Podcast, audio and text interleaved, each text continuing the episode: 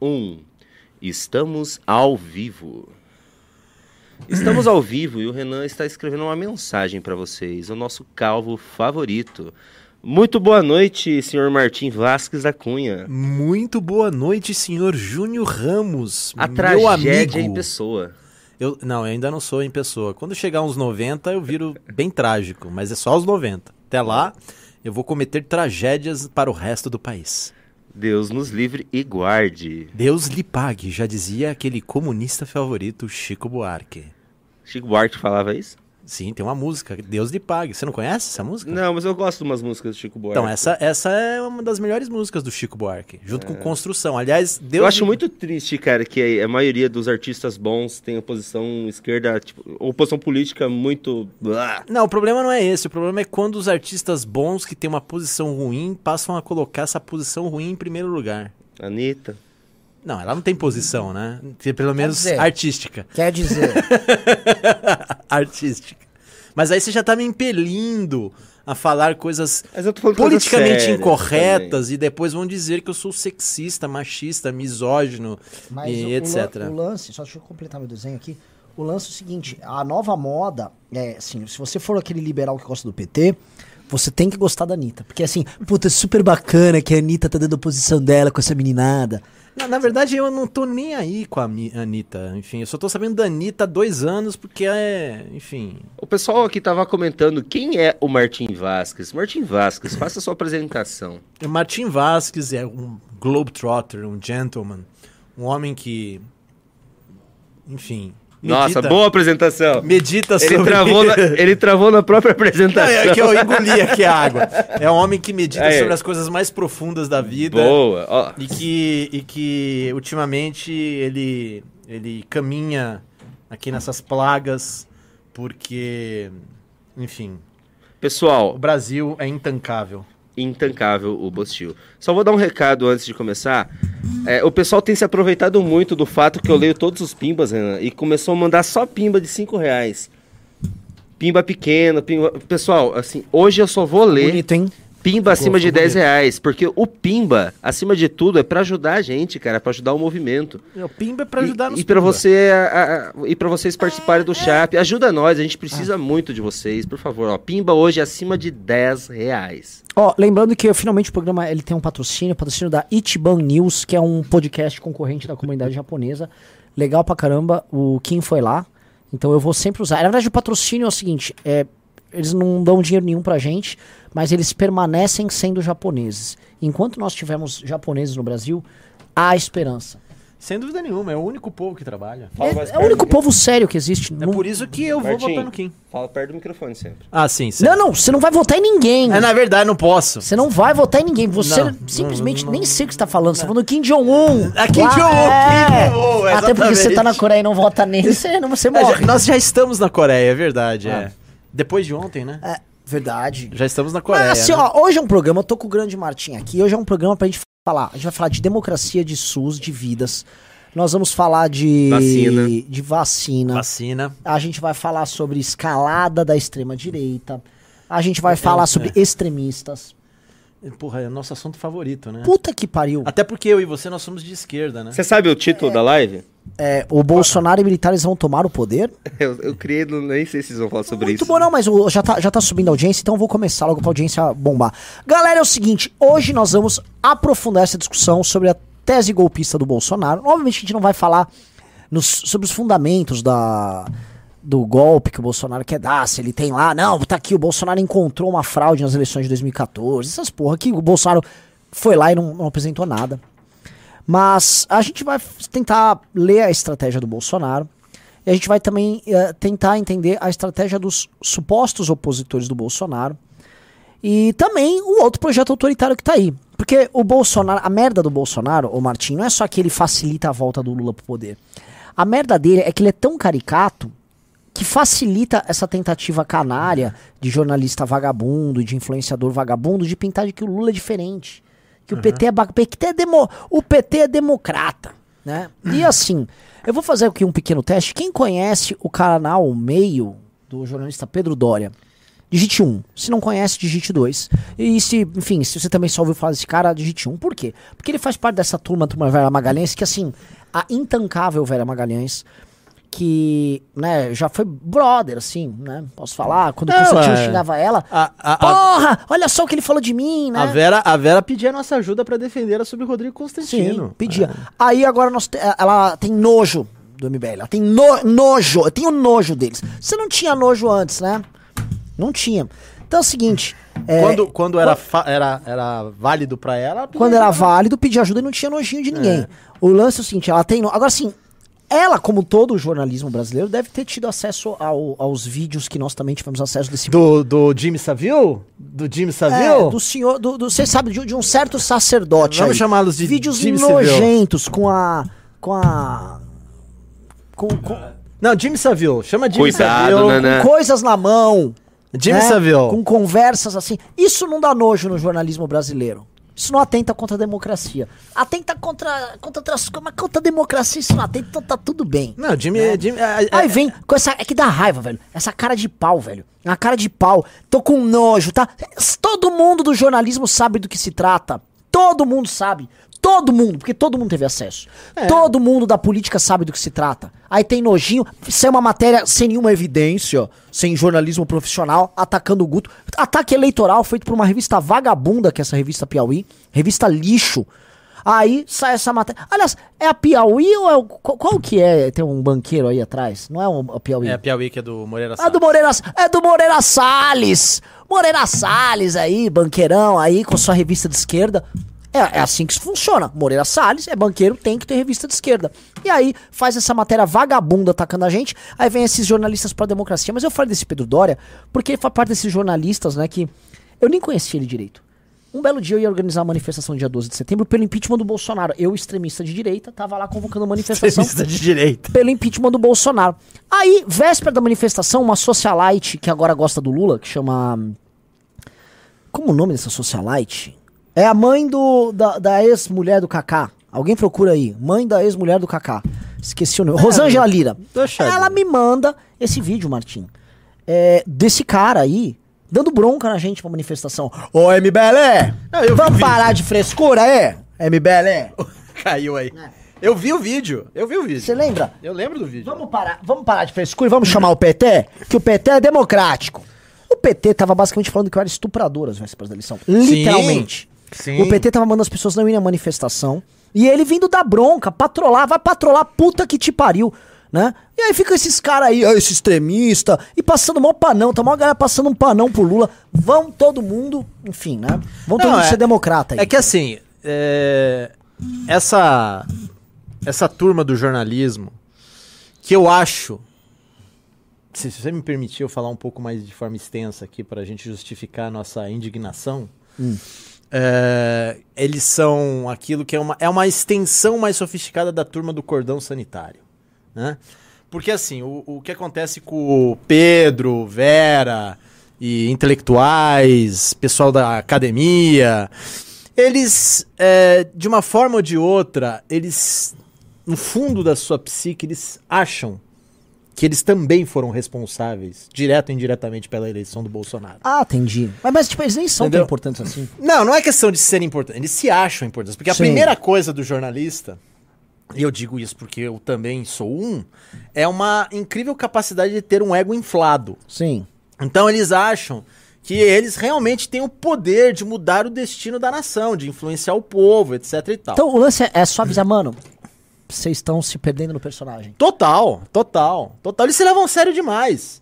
É, é, E aí o que acontece? Pedro Dória, a Vera. Com quem, veja bem, eu não tenho nada pessoal contra eles. O problema é que eles têm contra mim, porque, por exemplo, eles é, fizeram várias, vamos dizer assim, defesas dessa tese do cordão sanitário que também me colocavam como se eu fosse Olavete. Lembra? Eu adoro quando eles me chamam de Olavete, porque eu escrevo um livro, né, que é contra o Olavo de Carvalho. Sim, você foi um Né? cara que refutou o Olavo de Carvalho. Exato. E eu vi isso antes de todo mundo, a loucura, você sabe, você foi testemunha Sim. disso. E aí os caras ficam achando que eu sou um Olavete, entendeu? Então, ah, só que essa turma, ela, como psicologicamente eles entraram num círculo vicioso que eles acham que eles são responsáveis direto ou indiretamente pelo Bolsonaro, eles ficam agora procurando bodes expiatórios. E aí é o MBL, é o Martim, é o Francisco Ratso, entendeu? É uma, uma série de pessoas que lá atrás, em 2019, é que tá muito distante, parece, de 2019, mas é recente, né? Que a pandemia deu essa, Sim. esse grande gap. Essas pessoas, eu, o MBL, particularmente você, etc. O que, que é isso, cara? né? É, eu, você tal. O... Nós fomos os primeiros opositores ao Bolsonaro. Sim. Nós começamos a articular esse discurso que agora a turma do cordão sanitário e o Pedro Dori e Ética Terva, eles copiam da gente. Sim. Entendeu? Então, é, é- é meio assim um- uma mistura de fascínio e repulsa que eles têm.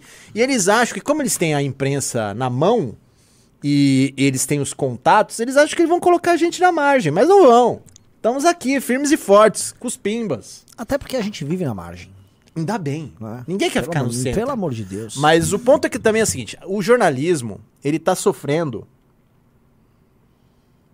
daquilo que eu chamo de falência cognitiva. Então, você vê ontem, por exemplo, o que aconteceu com o negócio do Bolsonaro, né? O Bolsonaro deu aquela aquele espetáculo medonho, grotesco, gravíssimo. Ninguém tá diminuindo a gravidade da situação. Aquilo foi horrível, né?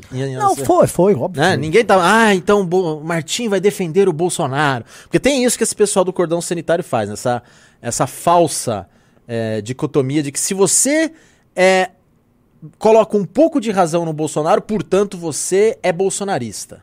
Né? É, mas o Bolsonaro deu aquele espetáculo grotesco. E o que aconteceu foi uma reação histérica da imprensa nas, nas horas seguintes, em que ninguém se preocupou a analisar de fato o que poderia ser feito contra aquela atitude. Só foi reclamação, reclamação, quando é muito fácil impedir o golpe. Mas vou te dar um exemplo. O Kim entrou agora com uma, duas representações, tá? Uma foi no STF, acho que outra no TSE sobre o Bolsonaro. E ele tá falando, fa- falou por telefone comigo agora de entrar com um novo pedido de impeachment. Obviamente que ninguém vai, porque o correto é o Exato. tá com medo da democracia? Ué, existe um instrumento da democracia que é Exatamente, impeachment. é o impeachment, pronto. Só que o candidato deles não quer. Não quer. Porque Aí como é que interessa, fica? interessa ao Lula, vamos dizer, a gente pode falar do Lula, o Alexandre de Moraes deixa ainda? Não, eu tava querendo ser, assim, considerado democrata por um dia. Então, se, deixa eu dar uma... Tá bom, ok. passar. Mas é, então Assim, o- o, o- L... É, eu É, tô é, com o L é, aqui. então- Então, o L, Ah. Voldemort, sei lá o quê, é, o, o Molusco, o chefe, o sapo barbudo, ele. Ele quer que o Bolsonaro se estrepe. Ele quer que o Bolsonaro fique sangrando, porque na cabeça do petista e do jornalismo culpado, que é o do cordão sanitário, eles acham que dessa maneira o Bolsonaro ele vai esse, esse sangrar do Bolsonaro vai assegurar o quê? A democracia. Eles vivem todos nesse Deus que eles criaram para a cabeça deles, que é a democracia. Só que essa democracia deles é muito fácil de ser defendida, é usar os dispositivos legais. Exato. Só que por que, que eles não estão querendo usar? Porque aí atrapalha o Lula. Exatamente. Aí, aí, aí atrapalha a democracia. atrapalha a democracia. A democracia não entendeu? anda. Então, é, é, E outra coisa, tipo, termina o raciocínio. Não, mas assim, eles precisam parar de ser histéricos, de pensar, né, com o, o- as entranhas deles e começar a analisar o fato. Como a gente pode parar o Bolsonaro? É aplicando a lei. E ora, eles tiveram essa oportunidade em 2020 com a pandemia. O Bolsonaro, ele cometeu crimes Sem parar. sem parar. Posso te contar? Claro. Parênteses. Em 2020, tinha alguns grupos de WhatsApp com quase todo mundo da oposição ao Bolsonaro querendo organizar coisas. Sim. E é o seguinte, chegou lá pra. Puta, eu vou te falar. Maio. Chegou lá pra maio, todos os caras dos partidos grandes, todos esses democratas, Roberto Freire, a turma do PSDB, falou: Renan, tem eleição agora. Eleição pra prefeito. A gente não vai comprar essa briga. Pois é. Tava chegando auxílio emergencial. Tava Bolsonaro pintando que ia melhorar. Aí a democracia, ela entra numa outra caixinha, que é a caixinha do tudo bem, a gente segura isso pra depois. Então, já em 2020, essa galera tirou o pé. Só que vários democratas ali tiraram o pé. Não tô nem citando o PT. Todo mundo tirou o pé porque aí é eleição. Aí o Boulos precisa concorrer. Sim. Precisa andar de. de A democracia Celtinha. virou um grande duto financeiro de desculpa, Exato, cara, entendeu? exato. Então o que acontece? A democracia é tudo. Então, por exemplo, a gente tá falando do nosso querido Pedro Dória. Hoje eu recebi aqui no canal dele o meio e ele faz esse negócio aqui, quer ver? Olha, prezada, eu vou ter que ler. É inacreditável. Posso ler? Ah, alguém precisa ler isso aí. É. Prezadas leitoras, caros leitores, só faltou um todes aqui. Se você mente grande o suficiente e segue repetindo a mentira, as pessoas começarão a acreditar nela. A frase é de Joseph Goebbels, ministro da propaganda nazista. Por conta dela, as acusações feitas por o regime de Hitler contra o povo judeu são chamadas hoje de a grande mentira. Mas como expressão política, a grande mentira foi adotada para indicar sempre que um governante aposta nessa estratégia. Mentir, mentir insistentemente, mentir grande. Nos Estados Unidos, políticos, cientistas e analistas políticos e a imprensa chamam as acusações de fraude eleitoral pelo ex-presidente Donald Trump assim, de a grande mentira. Pois é assim a partir de hoje que passaremos a tratar cá no meio a mentira do presidente Jair Bolsonaro a respeito da confiabilidade das urnas, nas urnas eletrônicas. Bolsonaro parece incitar um movimento para impedir que caso outro outro vence o próximo pleito possa tomar posse. Só isso explica que minta, que minta de forma tão insistente, que minta sem qualquer vergonha perante os fatos. Essa é a estratégia de Bolsonaro, a estratégia articulada primeiro por Goebbels, a grande mentira, com maiúsculas. Olha a loucura. Ele está comparando um fato histórico gravíssimo, que é Fala com o microfone. Oh, ok. Um, um fato histórico gravíssimo que é a preparação, a execução do holocausto judeu com um mané, um vagabundo pé rapado que tá falando de urnas fraudadas. O que é pior então? O holocausto judeu. O que, o que é pior então? A, a democracia. Não, não tem senso de proporção isso? Esse pessoal ficou tanto com a democracia na cabeça que eles perderam o lado humano. É só histeria. Não, mas depende. a Aí se o, se o Kim for no podcast, aí o bicho pega também. Sim, mas, é- mas estão é- muito preocupados com a. a grande mentira é justamente essa adoração pela democracia. Gente, Mas isso- óbvio que. oh, mas isso é. entendeu? É é uma galera que, assim, a fingição é a, é vi- é vida, é tudo. Entendeu? Mas aí, aí que tá. O, o, o ponto é o seguinte: eles ficam com essa coisa de defender a democracia, defender a democracia, mas aí quando cometem esse tipo de erro histórico básico, que não se deve ser feito, que é sempre qualquer coisa apela pro argumento né, do, da Segunda Guerra, ou do nazismo, ou do Holocausto Judeu, meu Deus do céu, então nada faz sentido, nada tem proporção. E, claro, a gravidade do que aconteceu ontem passa a ser uma coisa banal. E eles não entendem isso. Eles não conseguem entender isso. Porque é tudo grande pra eles agora, é tudo golpe, é tudo, sei lá, é uma expectativa e que nunca acontece. É, o, Entendeu? o- o problema é, real é que o Bolsonaro. é, Vamos entrar na estratégia do Bolsonaro, né? O Bolsonaro quer dar um golpe? O Bolsonaro sempre quis dar um golpe. Ele sempre foi golpista desde o início, muito antes de ser presidente da República. Exato. E quando virou presidente, muito antes dele ter. Ah, eu serei preso se eu sair do mandato. Ele já estava tentando dar um golpe. Sim. Era o plano do Felipe G. Martins. O Olavo tinha um plano, durante as manifestações fora Dilma, o Olavo nos convidava reiteradamente para participar de reuniões que ele queria montar um. um como é que chamam? Um, tipo um conselho supremo. É, tipo um uma central de comando das manifestações para tentar organizar um golpe de Estado. E aí, vamos tirar esses militares, tirar a bunda da cadeira, esses vagabundos aí, esses. Tinha um que ele chamava, o Vilas Boas chamava de Vidas Boas, ou Vidas Boas aí. E aí, então sim, eles sempre quiseram isso. Então, era óbvio que eles iam ah, tentar uma parada dessas ao longo. E assim, todos nós fizemos denúncia comecinho de 2019. Sim. Eu lembro de eu, mano, tava na praia, Bolsonaro tomou posse, eu falo, dia, primeiro dia 2 de janeiro, eu falando com ele por telefone na praia, né? A pistola, tinha visto o Carluxo no carro, odiava o Carluxo.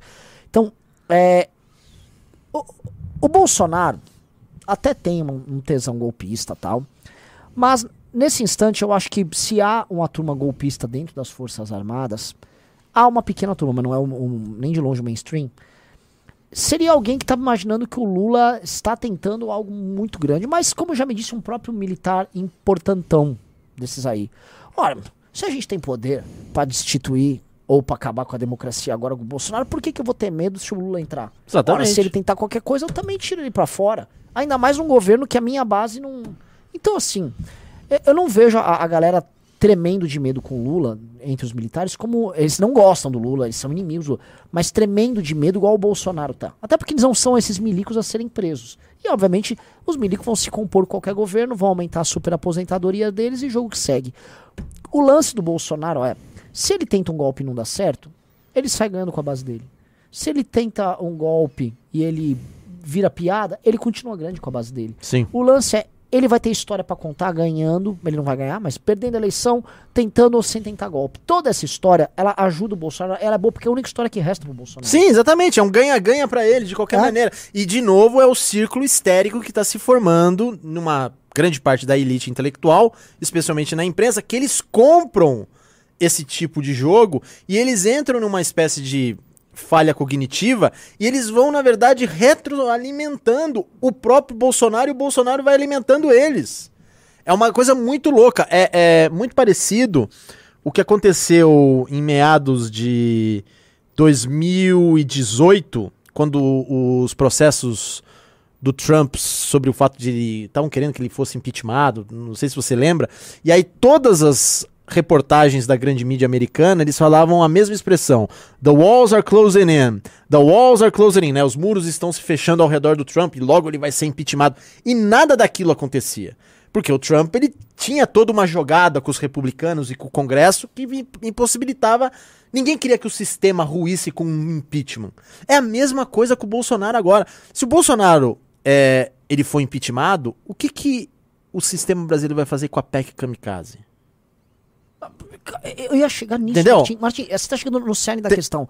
Bom, te- vai porque já Não, não, não, não, não. Não, é isso. O que, que eles vão fazer? Porque a gente, eles ficam falando de democracia, que eles defendem a democracia, mas teve a maior compra de votos dos últimos anos, que E é todos, os, e todos os democratas foram comprados lá. Exatamente. Assim, eu, eu PT, PT na massa foi, o cara. PT, agora o PDT do Ciro foi, o P, a Tabata Amaral entrou lá. O PSB, que é a nova queridinha deles do Alckmin, a turma do Alckmin com óculos Juliette, foi comprada! Comprada. Todos os democratas estão comprados. E esse bando de filha da puta vem encher o nosso saco. A gente não está dando o cu pra, pro PEC kamikaze do Bolsonaro, assim como esses, esses mesma turma, essa mesma turma estava votando favorável à PEC da impunidade. Sim. Então, assim, esses caras, eles gostam de ficar vivendo esse, esse, essa, a, Uma histeria, ficção. A ficção deles na rede social. É. E aí eles fazem tese, tipo, ai, porque o algoritmo, às vezes, vocês estão vivendo do algoritmo das redes, sim. Sim. Vocês ganham dinheiro fazendo isso, caralho. Para de ficar fingindo que vocês não fazem uso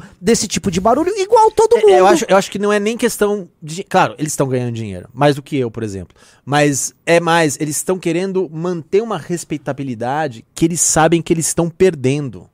É esse que é o É. ponto. O, o jornalismo brasileiro, infelizmente, está se tornando cada vez mais irrelevante. É. Entendeu? Ele não tem mais. Desde 2015, enfim, quando teve as chamadas revoltas, né? Que o MBL foi papel principal, eles sabem que eles estão perdendo essa relevância. Eles sabem disso. É, mas o que dá raiva, assim, ai não, porque o MBL, os algoritmos, vocês usam algoritmo para. Aí Claro. fica Então vamos falar de forma objetiva, tá? O Kim foi contra a PEC Kamikaze mesmo. Ele obstruiu e brecou. Vocês não falaram nada. Fala, não, deram, deram crédito pro cara do novo. É. Ah, ah, é, lembra? O, é, né? Alexis Fonta. Fonta Não, é. nem sei. É, o único que votou contra foi o candidato do novo. O Kim foi lá com o Arthur Lima sozinho. O Kim fez a cara, obstrução. A obstrução. É, que, é o, que é o instrumento regimental disponível naquele momento pra fazer isso. O Arthur Lira não aguentava. Ele, ele chegou uma hora que ele, ele, ele tá pedindo arrego pro Kim, cara. E, e aí, o que acontece? Esses caras faziam isso, né? Eles ignoraram o Kim, só que eles se derretem pelos democratas do PSDB que votaram tudo a favor. É. Se derretem pelo PSB, pelo PDT, pelo PT. Tá todo mundo na PEC kamikaze, sacou? Outra coisa, se o Kim botar agora. ele- eu falei pra ele, põe lá o pedido de. Nós vamos pedir de impeachment, vê se alguém entra pra valer. Ninguém Mas pra entra. valer. Eu quero ver os deputados democratas entrar. Os democratas estão todos no orçamento secreto. Vê se eles entram. Ninguém entra, porque tá todo mundo usando essa grana na eleição e aí entra no verdadeiro problema dos democratas. Sabe o É. que, é? A base da democracia brasileira é a compra de voto. É. É, isso. E esses caras estão cagando pra isso, porque o voto de internet surgiu. E assim, nós não compramos ninguém com voto de internet. Eu posso, posso fazer um momento cultural aqui? Bora. Então, é, tem aí, se vocês querem saber realmente como é esse princípio é, quase, vamos dizer, secular da compra de votos como base não só da democracia brasileira, mas também do sistema patrimonialista brasileiro, leia um livro de ficção. Eu geralmente fico receitando para vocês de não ficção, mas agora eu vou citar um de ficção que se chama Vila dos Confins, de um autor chamado Mário Palmério. Tem para vocês comprarem na Amazon, pela editora Intrínseca, que é um romance que vai mostrar exatamente como é a questão da compra de votos, ou aquilo que antes a gente chamava de voto de cabresto, porque a PEC Kamikaze foi uma voto de cabresto moderninha, mas foi, né? E ali você vai ver como é desde antes da Revolução de 30 e depois da Revolução de 30, né, de 1930, uh, como é a questão de compra de votos no Brasil e como ela fundamenta toda a, a, a, política, toda a democracia brasileira. A democracia brasileira é feita de compra de votos. Eu não sei, assim, eu, esse é o problema. Sabe que é o problema? Essas pessoas não estudam política de verdade, nem vivem a política de verdade. Tipo, peguem e façam uma campanha. Tentem fazer campanha. Pega um, um democrata aí que vocês gostem do PSDB, um democrata do PSB. Fala, eu quero ver teu voto na comunidade, como é que funciona. É assim que funciona. São de, de diversas maneiras. Chega na pré-campanha, vou dar um exemplo, você é de um partido aí de algum democrata. Uhum. Aí esse partido ele tem uma base, sei lá, nas, em, em Itapevi. Aí funciona assim um membro do diretório do partido chega lá com alguém do bairro e fala: Ó, oh, a fulana precisa que você compre um botijão de gás. Aí o candidato vai lá e compra. Ó, oh, ela, precisa, ela tá precisando que você compre uma cama pra ela. E é bem assim, são coisas aleatórias. Você precisa financiar um churrasco do fulano. Você vai precisar, você vai comprar um fogão pra Beltrano. E você sai comprando, plau, plau, plau, plau, plau. Chega a eleição, tome-lhe compre, tome-lhe estrutura.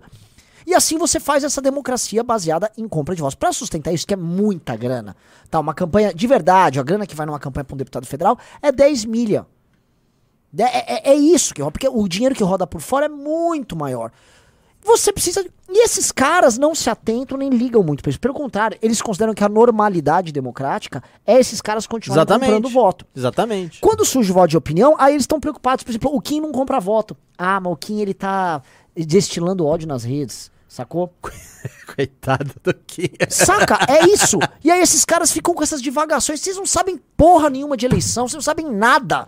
Vocês não sabem nada de nada, de nada. Ficam falando de democracia. Não, é, é, são pessoas que, na verdade, elas refletem sobre a política dentro do gabinete dela, no sentido de dos escritórios, com ar-condicionado e, e, e, e, são pessoas que elas, na verdade, vivem a política de modo abstrato e como se fosse apenas análise, entendeu? 1.500, estamos bem, hein? Tamo hoje. bem, estamos quase É, estamos bem, mas poderia estar melhor. Vamos pedir like aí, é, Renan, ô, gente, favor. like na live aqui, estão com umas análises. Eu tô virulento hoje. Outra coisa, digite um, vocês querem que eu pare de palavrão, digite dois, se palavrão tá liberado. Dois. E a, além disso, é, fala do filme. Ah, aliás, é, galera, seguinte. Nosso filme tá rodando muito bem. Hoje vai ser o segundo dia com o maior número de vendas do filme. A gente tá bem chocado. E, pô, a gente já tá com 1.500 pessoas. Eu não sei se vocês compraram. Mas, porra, comprem o filme. Comprem o filme, assistam aí. Isso é parte. A gente está começando a usar a nossa estrutura aqui para fazer filmes. Eu quero soltar dois, três documentários por ano. E eu preciso mostrar que esse filme vendeu para fazer meu irmãozinho ficar animadinho e começar a produzir pra caramba. Porque a nossa molecada audiovisual aqui é assustadoramente boa. Outra coisa, nós temos ideias boas, a tese do filme é maravilhosa.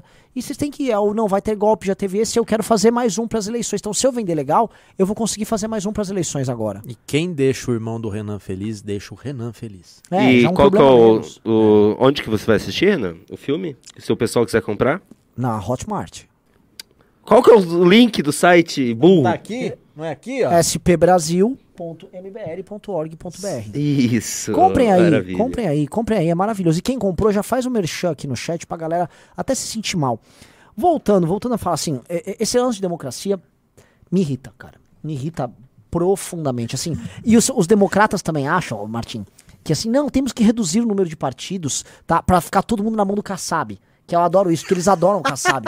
Aí Ninguém, ninguém. Um dos piores não... prefeitos que a cidade de São Paulo já é, teve. Ah, mas um puta de um democrata, porque ele faz é. essa política aí e todo mundo quer ser amigo do Kassab pra ter informação de bastidor. Então todos os jornalistas democráticos têm que curtir o Kassab. Não, mas é, é, eu não sei se você pegou a época do, do Serra como prefeito.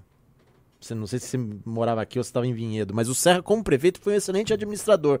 Quando entra o Kassab, é um negócio assim absurdo. São Paulo é. cai. Pff é, é, e aí entrou. Acho que depois foi o quê? Haddad? Foi, não, foi. Depois do Kassab, foi Haddad. É, foi Haddad. Então você imagina a é. queda E depois veio Bruna Covas, que Deus o tenha, mas também não foi um prefeito Não, não lá foi um bom muito. prefeito, não foi um não bom foi um bom prefeito, né? Eu, Dória, Bruno. É, e- é o, mas o Dória durou dois anos e aí foi para pro governo. Mas o, o Kassab foi um dos piores prefeitos que a cidade teve. Né? Levar esse cara a sério só porque ele é um, um articulador, né? não é um é. político. E mas a galera gosta. Mas qual é a base das articulações? Qual é a base? É isso, galera. É isso, assim. E por isso que é uma piada falar em política no Brasil, e essas, essas falas sobre democracia, porque a galera tá acreditando, todas as, as posições são equivocadas. Saca, por exemplo, o MBL, que é uma instituição que tem gente ativa, de verdade, não pelego que pede fogão pra fazer parte do partido. É uma instituição política organizada de abrangência nacional. O MBL não consegue ter um partido. Não consegue. É impossível. Agora, o. Sei lá, o, o PROS é um partido. O que, que é o PROS? PROS não é um partido. PROS é um ajuntamento para participar desse jogo de compra e vai. É como 90% dos partidos. Sacou? E esses caras não questionam. Eles acham que tem que ter menos partido, porque o problema é o PROS, não o PSD do Kassab. O PROS deixa de existir, e aí sobra o PSD, vai sobrar, sei lá, o MDB, o PP, o União Brasil, o PT, e pronto. E aí esses caras decidem usar democracia e você nunca vai conseguir ter um prefeito numa cidade que não seja da turma desses caras. Você restringe a democracia, porque é isso que está acontecendo. Só que eles, não, mas veja só. E sabem, sabem nada. É, o, o- Tem aquele papo que eu sempre, sempre alguém dá essa, essa opinião. Eu não sei, eu posso estar falando merda. Mas sempre alguém dá a opinião, nossa, tem muito partido no Brasil, tinha que ter uns dois ou três. Quando eu, eu acho que é o contrário, pra mim tinha que ter muito mais partidos. Estados Unidos tem dois mil, três mil partidos. É. Você pode ter partido municipal, você O- pode ter o- partido o- o estadual. ponto- O ponto, é o seguinte: é, é, esses analistas e jornalistas eles partem de uma visão de política, de democracia, que é assim, o que, que- o que, que é de fato a democracia, né? Vamos botar aqui então, se me permite, um aspecto teórico, né? A democracia, todo mundo sabe, se origina né, na Atenas grega e significa demo, povos, crato, poder, poder do povo. Então seria basicamente né, um, um- um regime em que é, o poder emana do povo e é dado pelo povo e é conduzido pelo povo. Né? Isso em linhas gerais. Só que é, isso é a definição de manual. Né? É, a democracia mesmo, como ela é feita no mundo real, e aí você pode procurar grandes filósofos que realmente entenderam o que é o processo democrático, como por exemplo Platão, ou até Alexis de Tocqueville no clássico Democracia da América, eles entendem que a democracia, apesar das virtudes de que possa existir por meio justamente desse poder do povo, há mecanismos internos dentro da própria democracia que elas, eles, a democracia precisa ser vigiada para ela não se tornar totalitária. Porque quando você depende muito do povo, que não deixa de ser uma massa, a massa toma conta. E aí o que você tem não é o poder de, do povo, mas sim uma holocracia, um poder de vários, desses vários são, vamos dizer assim, estúpidos, né? Porque a massa não tem uma identidade, ela não tem uma consciência. Então, a própria democracia, ela tem dentro dela componentes extremamente autodestrutivos.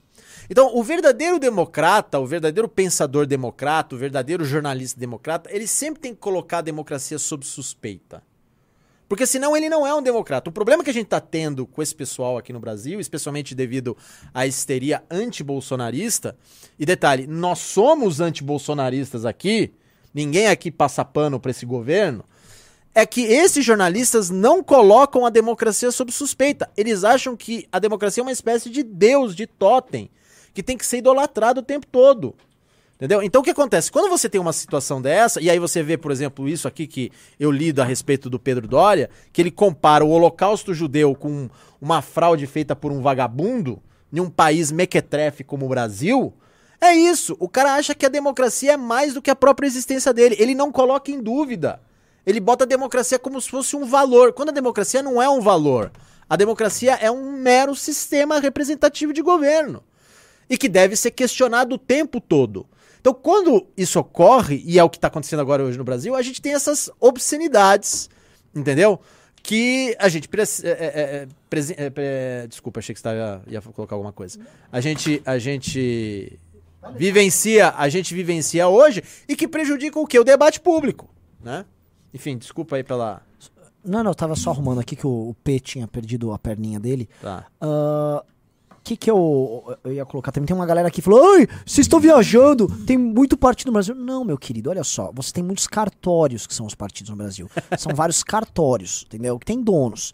Quando eu reduzir isso, o que, que vai acontecer? Se eu quiser lançar o Arthur para prefeito e só tiver seis partidos, que é o que eles estão conduzindo, estão desenhando para ficar seis partidos. Aí eu nunca vou conseguir lançar um candidato a prefeito. Aí você vai ficar chupando o dedo, aí você vai votar no candidato que o, o- uma oligarquia A, oligarquia B, oligarquia C decidem. E é isso. E eles vão ter acesso a todo o recurso e as eleições vão ser feitas só com recurso público decidido pelos donos desses partidos. E você, ó. Aí você, "Ah, agora, agora assim não pode. Não, mas assim não dá.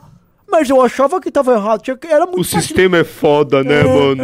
É, é, ô meu querido amigo. O jogo é esse. É, e olha que o sistema é foda que é tirado do Tropa de Elite é. Opa! É uma forma, é uma, é uma descrição de um sistema completamente democrático, né? No Tropa de Elite você vê claramente ali o que, que a democracia faz mal numa cidade como o Rio de Janeiro. Uma democracia em que você não tem suspeita da própria A democracia. democracia brasileira é profundamente brasileira e ela tem características brasileiras nela. Por exemplo, esse lance de as pessoas pedirem o dinheiro pro candidato, isso é Brasil, isso é democracia. Isso tem a ver com, com, com, com o nosso. Você sabe da história do Sobral Pinto sobre o termo democracia brasileira? Não. Sobral Pinto, pra quem não sabe, foi um grande advogado brasileiro e defendeu. Ele era um católico fervoroso, mas ele tinha a profissão de advogado como algo extremamente. Era um sacerdote, sacerdócio para ele. E ele, inclusive, defendeu Luiz Carlos Prestes na década de 30, mesmo sendo contra o que ele acreditava, né, o Sobral. E aí, na década de 60, ele já velhinho foi preso pela ditadura militar. O militar falou para ele, o general falou: Senhor Sobral Pinto, o senhor tem que aprender o que é a democracia brasileira. Aí ele falou: Meu senhor, não existe democracia brasileira, porque será que existe perua brasileira? Porque a democracia é isso, né? A democracia, quando a gente fala de democracia libera, ah, brasileira, na verdade é uma coisa muito estranha, porque é, é eu acho que o termo correto não é nem democracia brasileira, é patrimonialismo. É patrimonialismo essa, total. É, é essa coisa de achar que a república, a coisa pública, é uma extensão do meu quintal. Exato. E todo mundo Entendeu? entende isso do rico ao pobre. É. A mulher que vai atrás do candidato e pede, pague minha conta de luz. Gente, isso, vocês não estão entendendo. Isso é o que mais acontece. E não é que só uma, eu tô contando uma história, assim, é uma coisa anedótica. Não, isso está acontecendo aos milhares em todos os municípios do Brasil hoje. É. Com todos os pré-candidatos de todo mundo. Gasolina. Encher tanque de gasolina. É, encher tanque é um clássico. É, um clássico. Clássico. É, carteira de motorista. Puta que Nossa, é um. A- eleição O é pessoal isso. fala assim, no interior, pelo menos do Paraná, fala, não, deixa pra tirar carteira motorista no ano de eleição. É isso. É isso. É. E, e e- e a sacada dos candidatos é que eles entendem e as pessoas entendem dessa maneira. As pessoas dizem assim, ó, esse cara tá com muita grana que ele é o candidato, ele vai ser o dono desse quinhão de poder que ele vai ter, e esta é a forma como eu participo disso também, pra eu ter o meu benefício próprio. Sim. Então, assim, todo mundo, o povo incluso, quer participar disso. E vamos falar sobre o povo. Assim, aqui eu, eu vou falar uma coisa que anti-eleitoral, mas dane-se, né? Vou dar um exemplo. O nosso povo virtuosíssimo estava discutindo o seguinte agora. Era uma campanha. Você acompanha essa campanha? As pessoas querem transformar o auxílio emergencial em crédito consignado. Sim. Então, como é que funciona? Você pega o auxílio emergencial e aí você pega um financiamento de uma moto. E aí você paga com o seu auxílio emergencial, sacou? Então, e é, pô, o melhor crédito possível que o governo vai pagar. Cara, é uma vai bomba ba- sor- É orçamentária. uma bomba orçamentária. Aí sabe o que vai acontecer? Como tudo nessa bosta. Por isso que o, o Bostil é intancável. O que, que acontece, Martim? Você vai amarrar instituições financeiras com o auxílio do governo, e aí vai acontecer, pô, se eu parar com o auxílio, eu quebro 10 bancos. É. E aí ninguém pode parar, porque você pegou esse auxílio e você criou uma teia de relações econômicas, todo mundo amarrado, todo mundo com lobby, todo mundo vai ficar preso nisso. E o brasileiro que tava indo receber um auxílio emergencial porque ele tava passando fome, É um esquema de pirâmide isso, né? ele catou, ele, olha a utilidade que o cara viu. É. Ah, aqui ó, eu já tô, porque pra pessoa estar usando isso pra um crédito consignado, é porque fome não está passando, então o objetivo não era esse. Então a galera tá falando isso agora, não estou exagerando, a campanha agora popular é para o crédito consignado com auxílio emergencial. É, o fim Sacou? Então, meu, o que que você vai falar? Mas estamos numa democracia. É. É democracia. É, E assim, é, é isso aí. É o, é o Brasil, caralho. Aqui. E muita gente fala: olha a criatividade do brasileiro. A criatividade. O jeitinho O jeitinho. brasileiro. Isso tinha um nome, né? É, o rapaz aí não gosta que eu fale do passado, mas só por causa disso eu vou falar.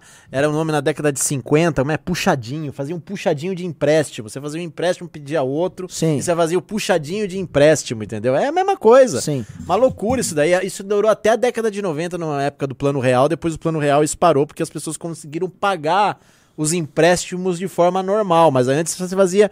Era um empréstimo em cima do outro. Ele falava, pô, como é que eu vou conseguir pagar o, pré- o empréstimo? Ah, fala com o gerente que ele vai te ajudar a fazer um puxadinho. Aí fazia outro empréstimo para pagar o empréstimo. Aí você tinha que fazer um terceiro empréstimo para pagar dois empréstimos, entendeu? Sim. Esse pessoal aqui, eles não viveram essa época, cara. Era um negócio absurdo.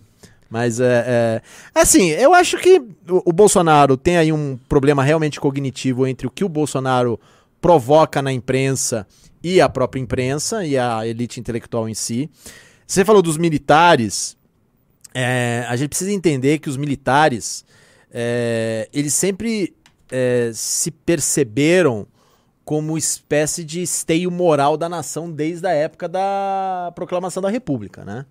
É, eles acham que eles chegam e eles consertam os problemas. E o que que aconteceu com o Bolsonaro é que eles tiveram a imagem corroída internamente. Eles sabem que o Bolsonaro foi um, um governo que prejudicou muito Acabou com eles. Acabou com eles. Então eles estão agora numa atitude que uma parcela apoia esse tipo de retórica golpista porque é bando de velho maluco.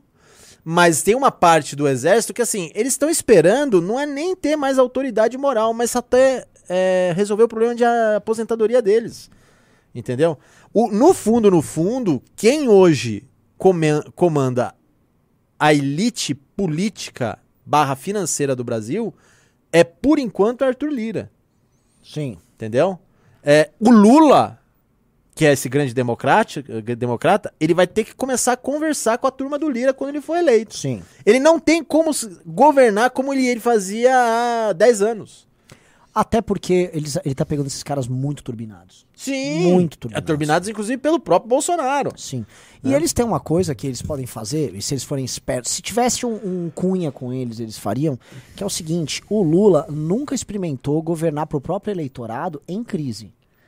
O Lula vai pegar o Brasil com uma puta de uma crise, Sim. e se ele não resolve isso em um ano, ele vai perder o maior patrimônio do PT, que é esse eleitorado mais popular, que acha que o Lula faz chover, que a vida melhora. Se ele não melhora a vida desses caras, vai ficar intancável pra eles. Vai, e vai esses ficar. ca- e, e nesse meio tempo, o Lula vai ter um problema seríssimo no âmbito das ideias mesmo, que sempre foi o forte do PT. O PT sempre foi um partido forte em termos de debates de ideias. Você poderia dis- discordar daquelas ideias, mas você tinha pessoas que refletiam sobre aquelas ideias e botavam essas mesmas ideias em prática. O Lula agora vai ter uma elite intelectual absolutamente fraca e que, por causa dessa política identitária que eles ficam defendendo de maneira obsessiva, eles vão perder a própria força e vão se corroer por dentro.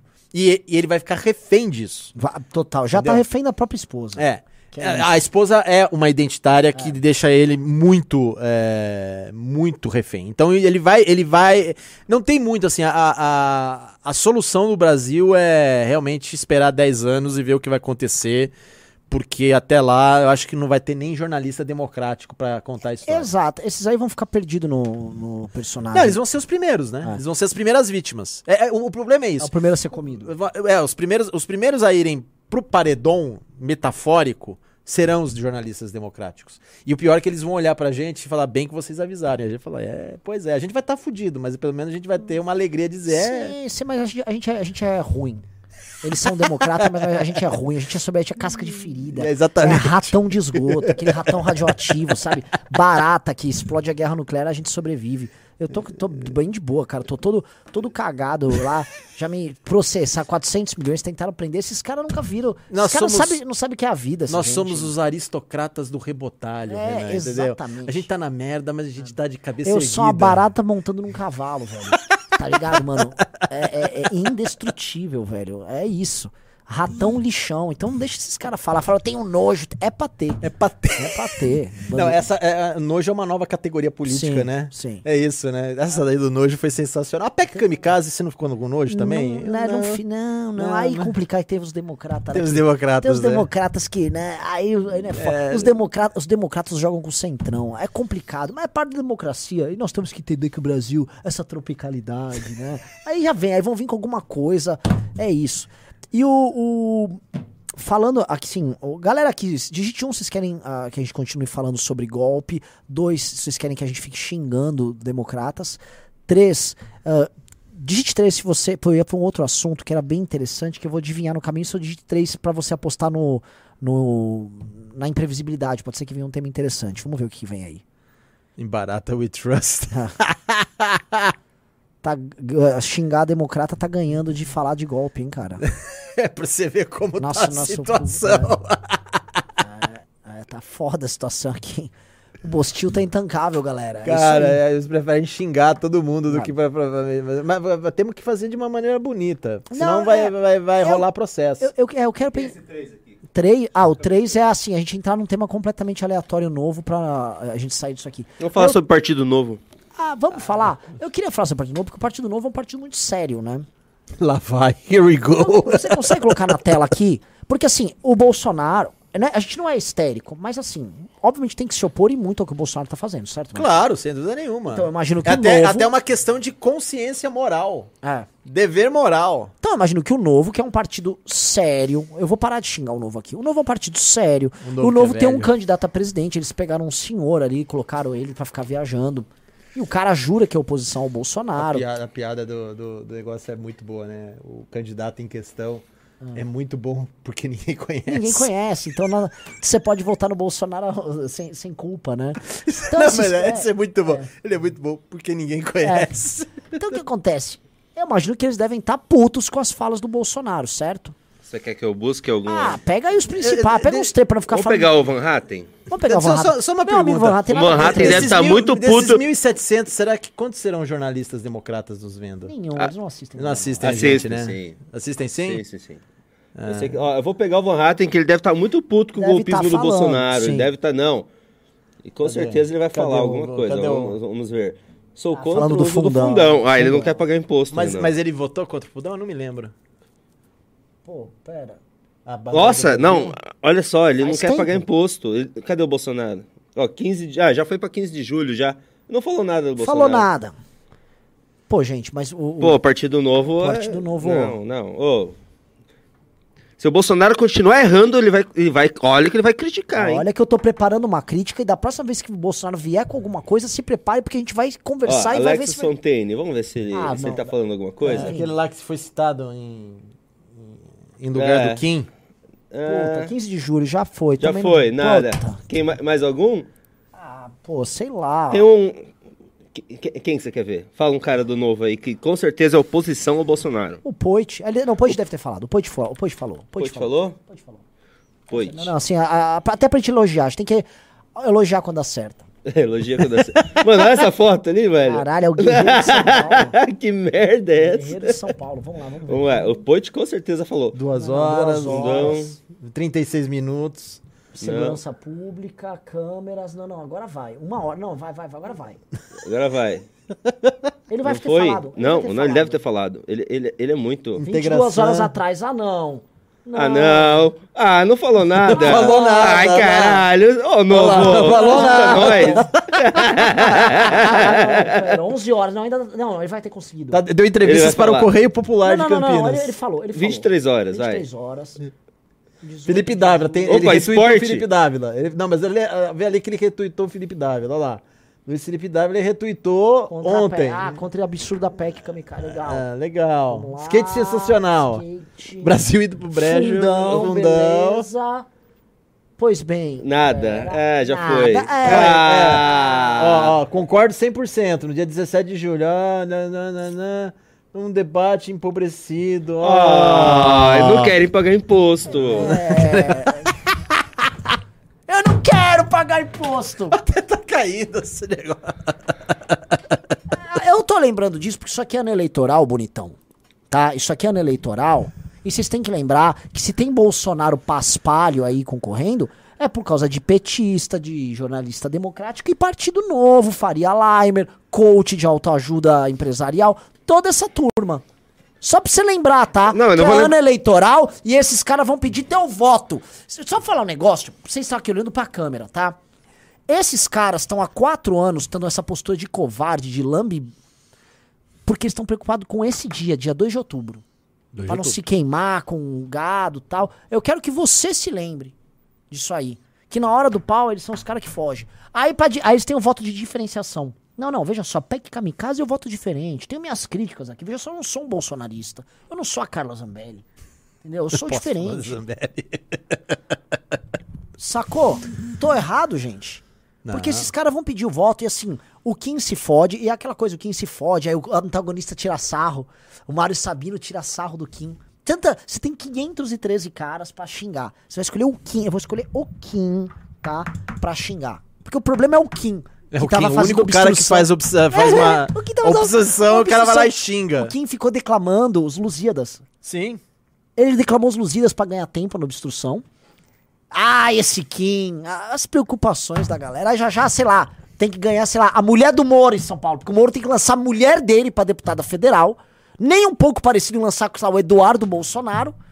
A mulher do Moro que foi É. num evento do fim da Lava Jato. Cada uma, cara. Cada, assim, o Brasil é intancável, cara. Intancável. De onde veio Não, só, eu só hein? quero lembrar, talvez o pessoal não lembre, que o Novo tinha um candidato que era homem e se colocava contra o Bolsonaro. Que foi tirado pra essa galera do Dávila e mitrou, o, o, É. o Amoedo. O Amoedo. Assim, o Amoedo peitou o bolsonarismo no próprio partido, peitou o bolsonarismo nas redes e tal. Conta com toda a minha admiração. E se, e naquela época tivesse construído já uma candidatura em torno dele, uma candidatura é, contra o Bolsonaro, hoje o Amoedo poderia estar aí com seus 10%, Sim. 12% competitivo. Talvez. Sim. E aí agora tem a Simone Tebet, que é outra que votou É, votou orçamento naquele secreto kamikaze. e PEC Kamikaze. A Tebet, não, mas ela botou a toalha. Nossa. Ela botou a toalha, ela é legal agora, velho. Porque assim, os marqueteiros descobriram que se você coloca uma toalha, você entra no meme da toalha e você é legal. Aí, sei lá, tome 200 mil reais pra você ter esse insight. Não, você viu que saiu na imprensa? A Tebet tá uma toalha. Ah, depois Ah, ah, virou a toalha do Lula, que no Central Park é vendido por 160 reais. Ah, é? É, eu vi hoje na Folha, que parece que começou isso foi o Bruno Gagliasso, né? Botar a toalha do Lula. Aquela- já tinha as toalhas. E aí já tinha o meme das toalhas competindo, que era graça assim, pô, o vendedor de rua, ele vende qualquer toalha, né? Isso, é. Aí o Gagliasso le- começou a levar, porque era um statement. E foi no mesmo programa que ele teve uma diarreia, ele se cagou no próprio programa. Ele poderia fazer um uso dessas toalhas muito menos poético, né? E aí agora, todo mundo quer ter sua toalha. Não É dá. isso, é. Eu não quero ter toalha da Simone Tebet, mas nem danando. Nem a pau. cara. Não, do Lula nem. Do Lula é pano de chão, né, meu amigo? Por favor, né? Não tem nem o que dizer. Agora. É, é que Simone Tebet, coitada, ela. Ela. Me parece que ela tá fazendo isso meio. Mas o que... nome não é Silvânia alguma coisa?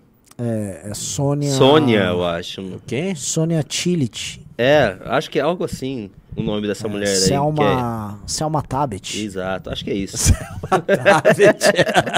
Selma Tenet, é Selma isso? Tenet, tá igual Selma aquele Tenet. Fernando Dallagnol, que tá saindo. Fernando Dallagnol, né? Hã? É, De- Deltan, Del- Deltan, Deltan, Senhor dos Quatro, é isso? É, tem esse. Tem o, tem o Sérgio um- Fernando. Tem um. Não, não, dos presidenciáveis. Esse aí já foi. é, é, Esse já foi. tem um outro. Tem um outro, assim, mas é- é- essa aí é democrática, essa Silvana. Silvana, muito democrática, né? Por falar em democracia, é, eu fiz uma enquete aqui pra ver quantas pessoas tinham assistido o nosso filme. Apenas 13% do nosso chat assistiu o filme. Então façam como o Júnior Monteiro, que estava aqui no chat pedindo o link. O Draxus passou e ele comprou o filme. Assista o nosso filme, galera. Ajuda Agora, nós. Eu vou falar uma coisa aqui, tá? É, a galera falou assim: ah, e o Ciro? O, PD, o PDT tá todo cagado nesse rolê, né? O PDT tá Esse é orçamento outro. secreto. Precisa de uma toalha também? É, ainda não botou, vou bota uma toalha aí. Mas assim, eu gosto muito dos ciristas que vêm aqui sempre acompanhar. Vamos converter vocês. A, a- a- as, as, as meninas ciristas são gatinhas. São São gatinhas? gatinhas. Pode vir com as flores. Mas Gosto assim, deles. nível de 0 a 10, como não, é? não entro nesse argumento, senão... Não, Ah, é verdade, isso, você não eu- eu pode. sou- Eu, não posso fazer É, não pode, na verdade, desculpa, é verdade, eu gatinhas, esqueço disso. São legais, estão lá trabalhistas e tal. Mano, vocês são super bem-vindos aqui. Agora, teus políticos, hein? Como é que você faz oposição? Assim, eu pergunto pra essa turma, porque tem gente jovem aí. Ah, vou dar um exemplo. O PSOL, queridinho, votou a favor. O, o PSOL votou a favor. Não, mas teve um do PSOL que foi contra, um cara, não foi? Não, do PT. Do PT, é verdade. teve um senhor é, do é. PT da Bahia. Foi basicamente Culhão, o Kim. culhão, teve culhão. Teve. Teve Kim, culhão. O Partido Novo inteiro. O PS, um ou dois caras do PSDB, incluindo a Joyce Hasselman. É... Nem lembro. Nossa, Joyce teve esse momento de honradez? teve, teve, teve. Porra, tem, não, a gente tem que dar. Teve, tem que teve. ter. Teve coerência. Eu vi algum influenciador também no Twitter, muito engraçado, que essas pessoas também que acreditam na, na salvação da alma dos ex-bolsonaristas. É uma. Ela falou assim: Nossa, estou muito decepcionada com o Frota. Não sabia que ele. O, o Frota. Você está decepcionado. Para 2022 a surpresa pessoa. de zero pessoas. Tipo, nossa, o Frota, ele, ele teve uma posição merda. O que aconteceu com o Frota? É, para surpresa de zero pessoas, né? É, as pessoas, elas, de novo, né? Essa coisa da suspeita da democracia também, né? Mas também leva, leva político como se fosse alguém que não pode decepcionar, né? Político, cara, tirando hoje o Kim, que é um político que ele não se leva a sério o tempo todo, É. né? Esse é o ponto do Kim. O Kim não se leva a sério, você vê? Ele foi lá, tirou sarro do Arthur Lira, né? O cara vai lá e tira sarro do cara que manda hoje no Brasil, né? Tirando o Kim, todo mundo se leva a sério. Esse é o problema. Eles precisam ter um... Uma de boa. É. Porque eles, na verdade, vivem uma vida que nós aqui da classe média, a gente sequer sonha, cara. Esses caras têm regalias que a gente sequer imagina que jamais a gente irá ter. Esse é o problema. Porque eles se levam a sério. E é de novo essa falta de suspeita da democracia. Porque a democracia é posta num pedestal de tal maneira em que é, é, as pessoas acham que é um valor absoluto supremo. E não é. Existem outros valores mais importantes. Existem outros tipos de você ler política, entendeu? Mas é isso. O Brasil é, virou agora essa loucura cognitiva, esse asilo. Ah, lembrei. Eu vou falar do. Assim, puta, lembrei que eu ia falar. O Bolívar Lamounier soltou uma coluna. Eu até prometi que ia fazer um vídeo sobre isso, ou um texto. Ele soltou uma coluna lá. Coluna não, um artigo na Folha. é, falando que as pessoas desistiram do Brasil. Sim. E eu, eu li o, te- o artigo, estavam elogiando, mas elogiando pelas razões erradas. Assim, a conclusão que ele chega, a conclusão, assim, o final, tá certíssimo. Eu acho que o que a gente tá assistindo é uma desistência geral. E acho que a maior expressão disso são as 32 mil pessoas todo mês indo embora. Tá. Fora que assim, as pessoas desistiram, não tem nem mais causa pra lutar, ninguém. As pessoas desistiram, as pessoas compraram o meme do, do Bostil ser intancável, logo não há o que se fazer. Só que ele disse que o Brasil, as pessoas estão desistindo do Brasil por causa da ascensão dos populistas. Aí, tipo, mano, não, velho. A ascensão dos É. populistas é consequência de algo, de um problema, um problema de liderança, um problema de liderança política, de pacto político, de elite política e tudo mais. E eu acho que, assim, acho que no fundo a gente tem que discutir sobre o título do artigo dele e sobre por que, que a gente chegou aqui. Porque assim, a gente já tentou convocar manifestações, a gente pede para as pessoas entrarem em causas, mas não só a gente, inúmeras pessoas. As pessoas só entram em causas hoje em dia que envolvem escândalos, tipo cancelar alguém. Você tem uma, um furor cancelador gigante. As pessoas da elite, né? Porque o povo já tá chegando num ponto que não tá nem mais aí pra isso, né? É, e o povo tá no lance. Tá, dá pra eu fazer um, um crédito consignado no meu auxílio de emergencial? É. Que é uma desistência. É uma desistência moral. É tipo, deixa eu fazer uma criatividade com um bagulho que tá caindo do céu aqui, deixa eu ver o que, que eu faço. O que, que acontece quando um povo desiste? Martim, exemplos históricos, vamos tentar fazer uma Bem, reflexão o aí. grande exemplo histórico do que acontece quando um povo desiste é Roma, né? Final de Roma é justamente um povo é, indo pro Beleléu, porque ali você tinha uma sequência, um choque de culturas, não só a cu- cultura cristã que então surgia, mas a cultura pagã, etc. E o povo desiste, ele passa a agonizar e aí o império vai embora. A Grécia, né, Atenas é a mesma coisa, a Guerra do Peloponeso é a, a Guerra do Peloponeso é a consequência de todo um povo que então poderia se dizer que estava no supremo ápice cultural, né, do mundo mediterrâneo e que desiste e entra numa guerra que acaba, né? É, só que o Brasil não é a Grécia, não é Roma, né? é, o Brasil é um país de terceiro mundo, subdesenvolvido, da América Latina, e quando um brasileiro triunfa lá fora, o próprio brasileiro resolve fuder com esse sujeito. Então, a, a, eu, eu li esse artigo do Bo- Bolívar Lamounier, né? É, o Bolívar é um grande especialista, um grande. Ele é um analista político, vamos dizer assim, acima da média e tem toda a experiência dele, mas ele tem ainda aquele ranço, né, liberal, que não é liberal de direita, mas é liberal progressista, de achar que ele, por ser um intelectual que tem influência na mídia, ele pode influenciar e mudar o curso do destino da nação. Então, quando ele escreve um artigo desse tipo, ele acha que dessa maneira ele está mexendo na cabeça da elite e querendo, ah, vou, eh, vamos dizer assim, impulsionar, eh, comover alguém que manda e ver se muda a situação. Não vai, não vai. A prova disso é, de novo, Lula e Bolsonaro no primeiro e segundo lugar, sendo que o Bolsonaro continua lá com seus 32%. E vai continuar assim, provavelmente até outubro, para ver o que vai ser decidido no segundo turno. Agora, é óbvio que a, a, a causa dos populistas surgirem não é, é a falência da democracia. É o fato de que você teve nos Estados Unidos, na Europa e também no Brasil, justamente instituições e elites que não souberam. Eu vou voltar nisso daqui, parece uma obsessão, mas esse eu acho que é o mote da, da live. Eles voltar, eles deixaram de ter uma suspeita da democracia. E o que acontece? Quando você coloca a democracia como um valor alto, um pedestal, a democracia entra em colapso e as pessoas vão procurar, por meio da democracia, uma forma de resolver esses problemas. Como? Vamos votar em líderes com pendores autoritários. Então foi Trump, foi um Orbán, foi aqui no Brasil Bolsonaro. Esses líderes autoritários, eles não necessariamente são. Não, vamos falar um outro. O que ganhou o Fernandes na Argentina Sim. com aquela quadrilha que é a família Kirchner. É, a, exatamente. A gangue. Tem procurador que foi morto. Exatamente. É, é essa turma, caralho. É, é que quando a gente fala autoritário, não é no sentido do cara ser um ditador, mas vamos dizer assim que eles têm pendores centralizadores de decisão, né?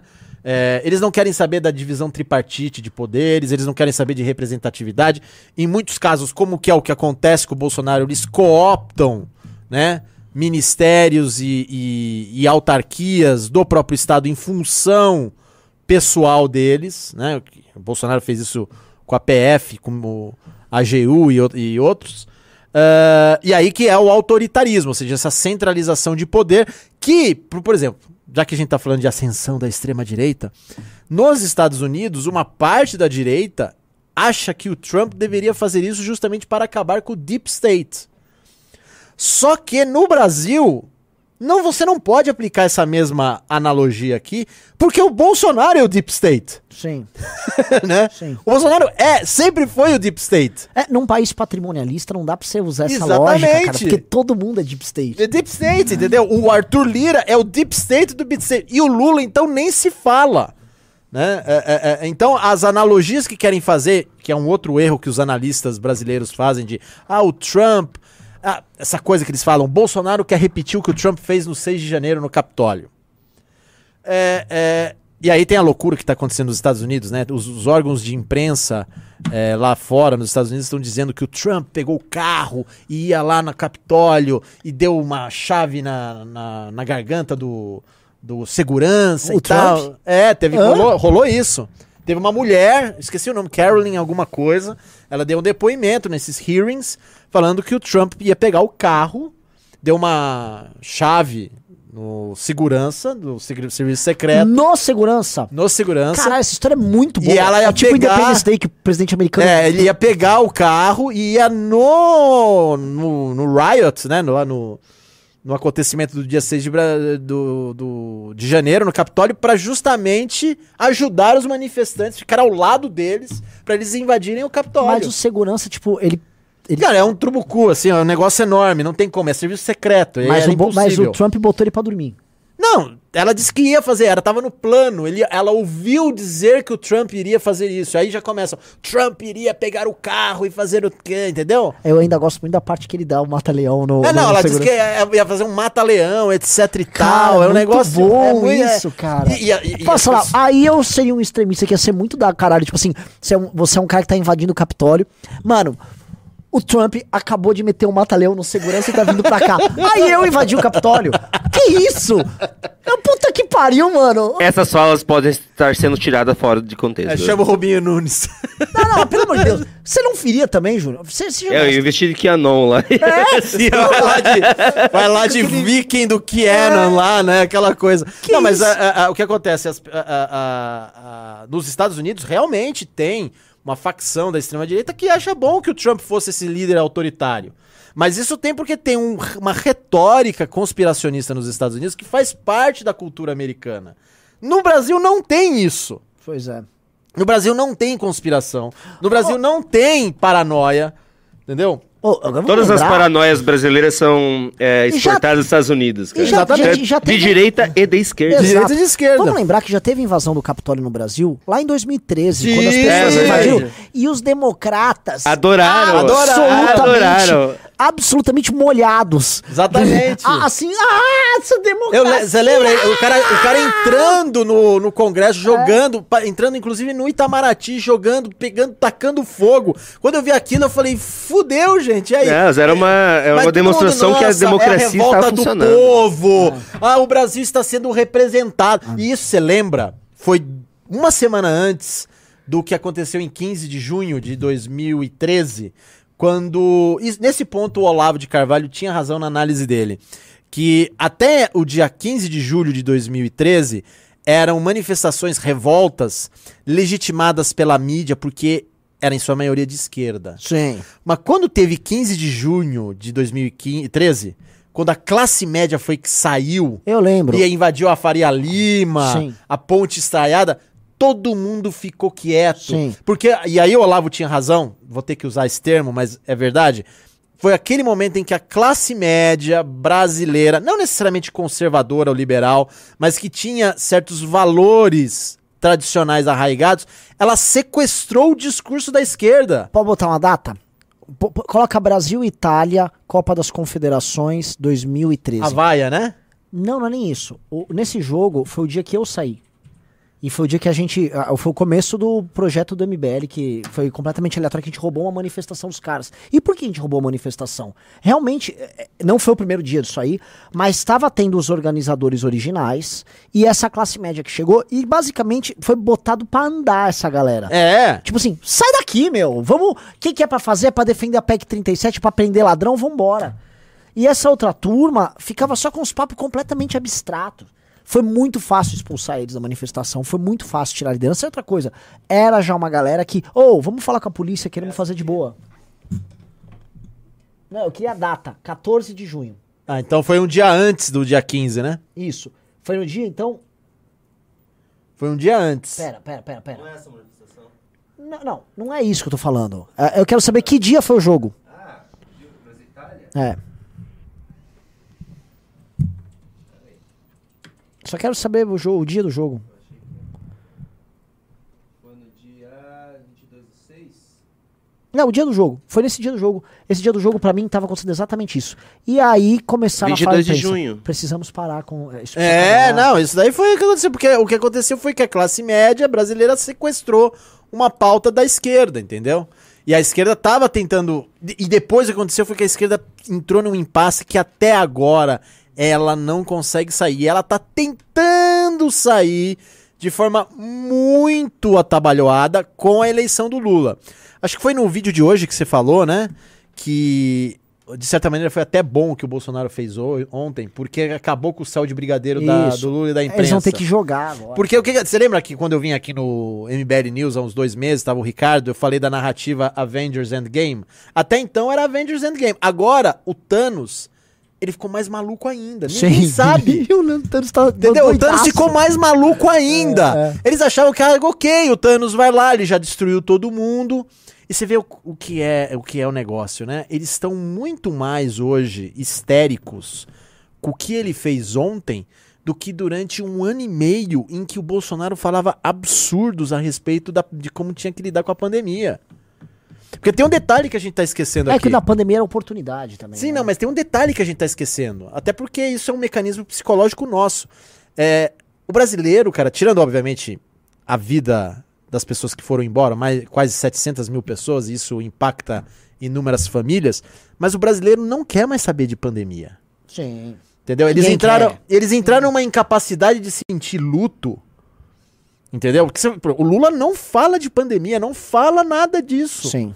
É um assunto que não se toca em campanha. Só existe no Twitter, que são os pandeminions. Sim. Tem uns caras assim, e tem as velhas estrelas da pandemia, É. que é aquele cara que ganhou vários seguidores na pandemia, e aí o cara não. O cara quer falar de pandemia. Tem um cara, acho que é Pedro alguma coisa, cara, ele posta todo dia. Ele deve ter ido naquela CPI. E aí Ah, tudo- Ralial, Ralial, é, E sei. tudo do cara é tipo, é, blá, blá, blá, eu sou vacinado, blá blá. Tá bom, mano. Use É- máscara. É, Vacina, SUS. Puta saco, Amor. meu. Já foi. Caralho, ó. E assim, mano, eu pedi impeachment do Bolsonaro na pandemia, concordo, tinha que tomar vacina, tudo. Agora você é um puta de um chato. E vamos falar a verdade, vocês que- eles querem tudo ficar Não, é que- "Ah, Põe máscara, hein, ó. Tem um aviso, não, sai um, sai um paper é da esse- Nature. é, mas isso tem a ver com o impasse da esquerda, porque o que acontece? O que era uma coisa séria, que é uma questão sanitária, se torna instrumento de controle. É, mas óbvio. Então tudo passa a ser pra esquerda. O Bolsonaro, não é que eles estão criticando o Bolsonaro porque o Bolsonaro ele está contra a democracia, é que criticar o Bolsonaro se torna um instrumento de controle pra ver quem é que vai fazer parte da sua curriola. E se, se aceita essa curriola. São entendeu? símbolos de, de pertencimento. pertencimento. É, eles é, quem faz parte do meu círculo íntimo. E como que tá acontecendo agora, principalmente entre os jornalistas do cordão sanitário, é que eles ainda não sabem se eles vão ser aceitos ou não pela Quando- turma do, do- duro acerto É, de contas. Que é a galera que vai chegar no poder. vai chegar no poder. Vamos dar um exemplo. Por, exemplo, você lembra quando o, o Bolsonaro ganhou? Alguns poucos dias seguintes, o, Fer- o Constantino virou e falou: Chegamos ao poder! Sim, vai ser aí a o Carluxo coisa. fez assim: na, na, vamos com calma aí. o Carluxo, em público, falou: Calma aí, mocinho! Exatamente. Fica ali, pau no Constantino, depois, depois vocês sabem o que aconteceu. Mas foi Exatamente, assim. é, exatamente. É, Não chegou nada. A gente vai ver o que vai, como é que você vai servir aqui. Exatamente, vai ser, vai ser o mesmo procedimento, mas muito mais radical, porque o PT, a turma do duro acerto de contas é está ressentida, com raiva, né? E é, nesse ponto, nós, as baratas em cima do elefante, a aristocracia do rebotalho, a gente tem uma vantagem, porque o PT sabe, lá no fundo, que a gente sempre foi o primeiro a desafiar o Bolsonaro. Então eles vão ter um certo respeito pela gente quando eles chegarem ao poder. Não, e a gente bate duro de volta. É, A gente, exatamente. bate du- a gente morre. Aí é aquela briga assim. Tipo, puta, mano, eles são um monstrão, a gente é o bichinho que tá lá. Mas, mano, eu não vou tomar umas mordidas desse bicho, mano. Bicho leproso, baba tóxica, tá ligado? A gente É. vai passar altas doenças. Então, sabe, mano, deixa, eu- deixa eu bater nesse democrata aqui. Exatamente. máscara, Não, os- o- tá o- o- a turma do cordão sanitário, os democratas, como eles estão numa base muito frágil em termos de compreensão da realidade mesmo, o que vai acontecer? Eles não vão ter é, substância e substância pra aguentar o contra-ataque que vem da turma do duro acerto de contas. Eles vão ser trucidados. E aí eles vão pedir ajuda, sabe pra quem? Pra nós. Ah, mas aí, mano, honestamente. Sempre que precisar. Não, mas não vou botar, não. Não, não, meu- aqui não. Aqui Meu não. essa é que eu falei, vou botar eles num cercadinho. Eles e o Constantino de novo falou: virem-se. Não, mas o Constantino não tá nem aí com ele também. Não, não, mas eu vou botar com eles. É, é, é. Vou botar os democratas e os que- Constantinos. cara, imagina a vida desses jornalistas que estão fazendo esse papel. Tipo, o Fiuza, que era uma vez um jornalista decente. O Constantino, que nunca foi tão decente, mas ainda tinha uma imagem. Acabou, né? O Bolsonaro É, eles vão, perdeu. ser, eles vão ser para sempre de oposição. É isso, é o que vai sobrar pra eles. E o, e o Constantino vai ser um sujeito que vai copiar de forma intensiva o Olavão o tempo todo. Como ele fez com o Ratso, que ele inclusive fala: "Ah, ele é raso como um pires. é muito engraçado isso, né? Cara, é bom Entendeu? É demais. isso que vai acontecer. Vamos ler os pimbas? Vamos ler os pímbalos. E os Vamos Pix? ler os pimbas. Vou começar pelos Pix. Lembrando que eu vou ler os pimbas e Pix que é acima de 10 reais, tá, galera? Como foi combinado no começo do programa. Vocês podem mandar Pix e pimbas mais de 10 reais, tá? Ajuda nós. A gente precisa. Vamos lá. O Danilo Monteiro mandou 10 reais. Nanã, não cabe processo do processador-geral da República, Rubinho Nunes, contra o excelentíssimo senhor Augusto Aras por prevaricação? Não sei, cara. O Rubinho tá, tá viajando agora. Mas isso daí não é, o, não é o que o Kim tentou fazer agora há pouco? Não sei, o Kim fez uma parada É. doida aí, mas não é, foi isso. O É. Kim denunciou o Bolsonaro. O Paulo de Souza Gaia mandou 20 reais. Precisamos lembrar que não é para associar o PT ao PCC e ao fascismo. Ah, não podemos Divulguem! Isso também é outra coisa que a gente não abordou, né? Como o STF ele Cara. se tornou uma espécie de é, superior desconhecido. Não, que quer- STF, que, que é outro que comprou essas, esse besterol e aí. Puta, cara. Mano, É, é, não, ali, ali é, é outro que se perdeu no personagem. Se perderam o personagem. muita live com o Felipe Neto dá nisso. É. É. Leonardo dos Santos mandou cincão. Muito obrigado, Leonardo. Eu não vou ler porque é acima de 10 reais que eu vou ler. Lembrando todo mundo. O Juliano Guzmão mandou 5 reais. Muito obrigado, Juliano. O Pedro Souza e Souza mandou 25 reais. Martim, no The Hatcast, você disse que um dos principais problemas da direita é a falta de uma cultura de formação. Ele quer que eu comente sobre isso? Sim, comente. Sim, é. Isso é fato. É, não só uma cultura de informação, mas também é uma cultura de imaginação, né? Hoje eu escrevi no meu singelo Twitter que não se trata do que ocorreu ontem um golpe contra a democracia, mas é um golpe contra a nossa imaginação. É, a imaginação é uma faculdade em que você tem que ficar aberto a diversas possibilidades na vida, inclusive para enfrentar as mais difíceis. E como o brasileiro tem uma imaginação atrofiada, a elite, né, que deveria comandar essa imaginação, pelo menos por meio de livros, símbolos, obras de arte, etc., a elite fica incapaz de entender o que acontece com um espetáculo grotesco como o que ocorreu ontem. Ok, vamos lá. O Pedro Souza e Souza, ele mandou 5 reais, mas como ele mandou, acabou de mandar um pix de 25, eu vou ler.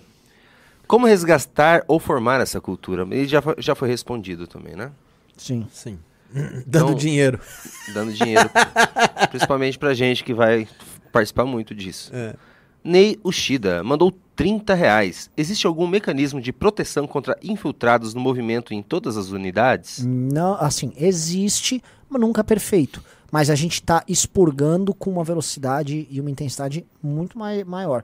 O lance, assim, a gente já percebe muito rápido hoje. É, a gente... Outra coisa, a, a nossa ruptura com o movimento liberal também criou uma cultura assim, porque os maiores malandros sempre chegam com os discursos mais bonitos, É. né? Aí chega aquele liberal. Não obstante, assim, os movimentos liberais de hoje estão lotados de ex-MBLs. né? é, exato, virou depósito. Depósito de ex-MBL. Qualquer movimento liberal, um monte de ex-MBL frustrado tal.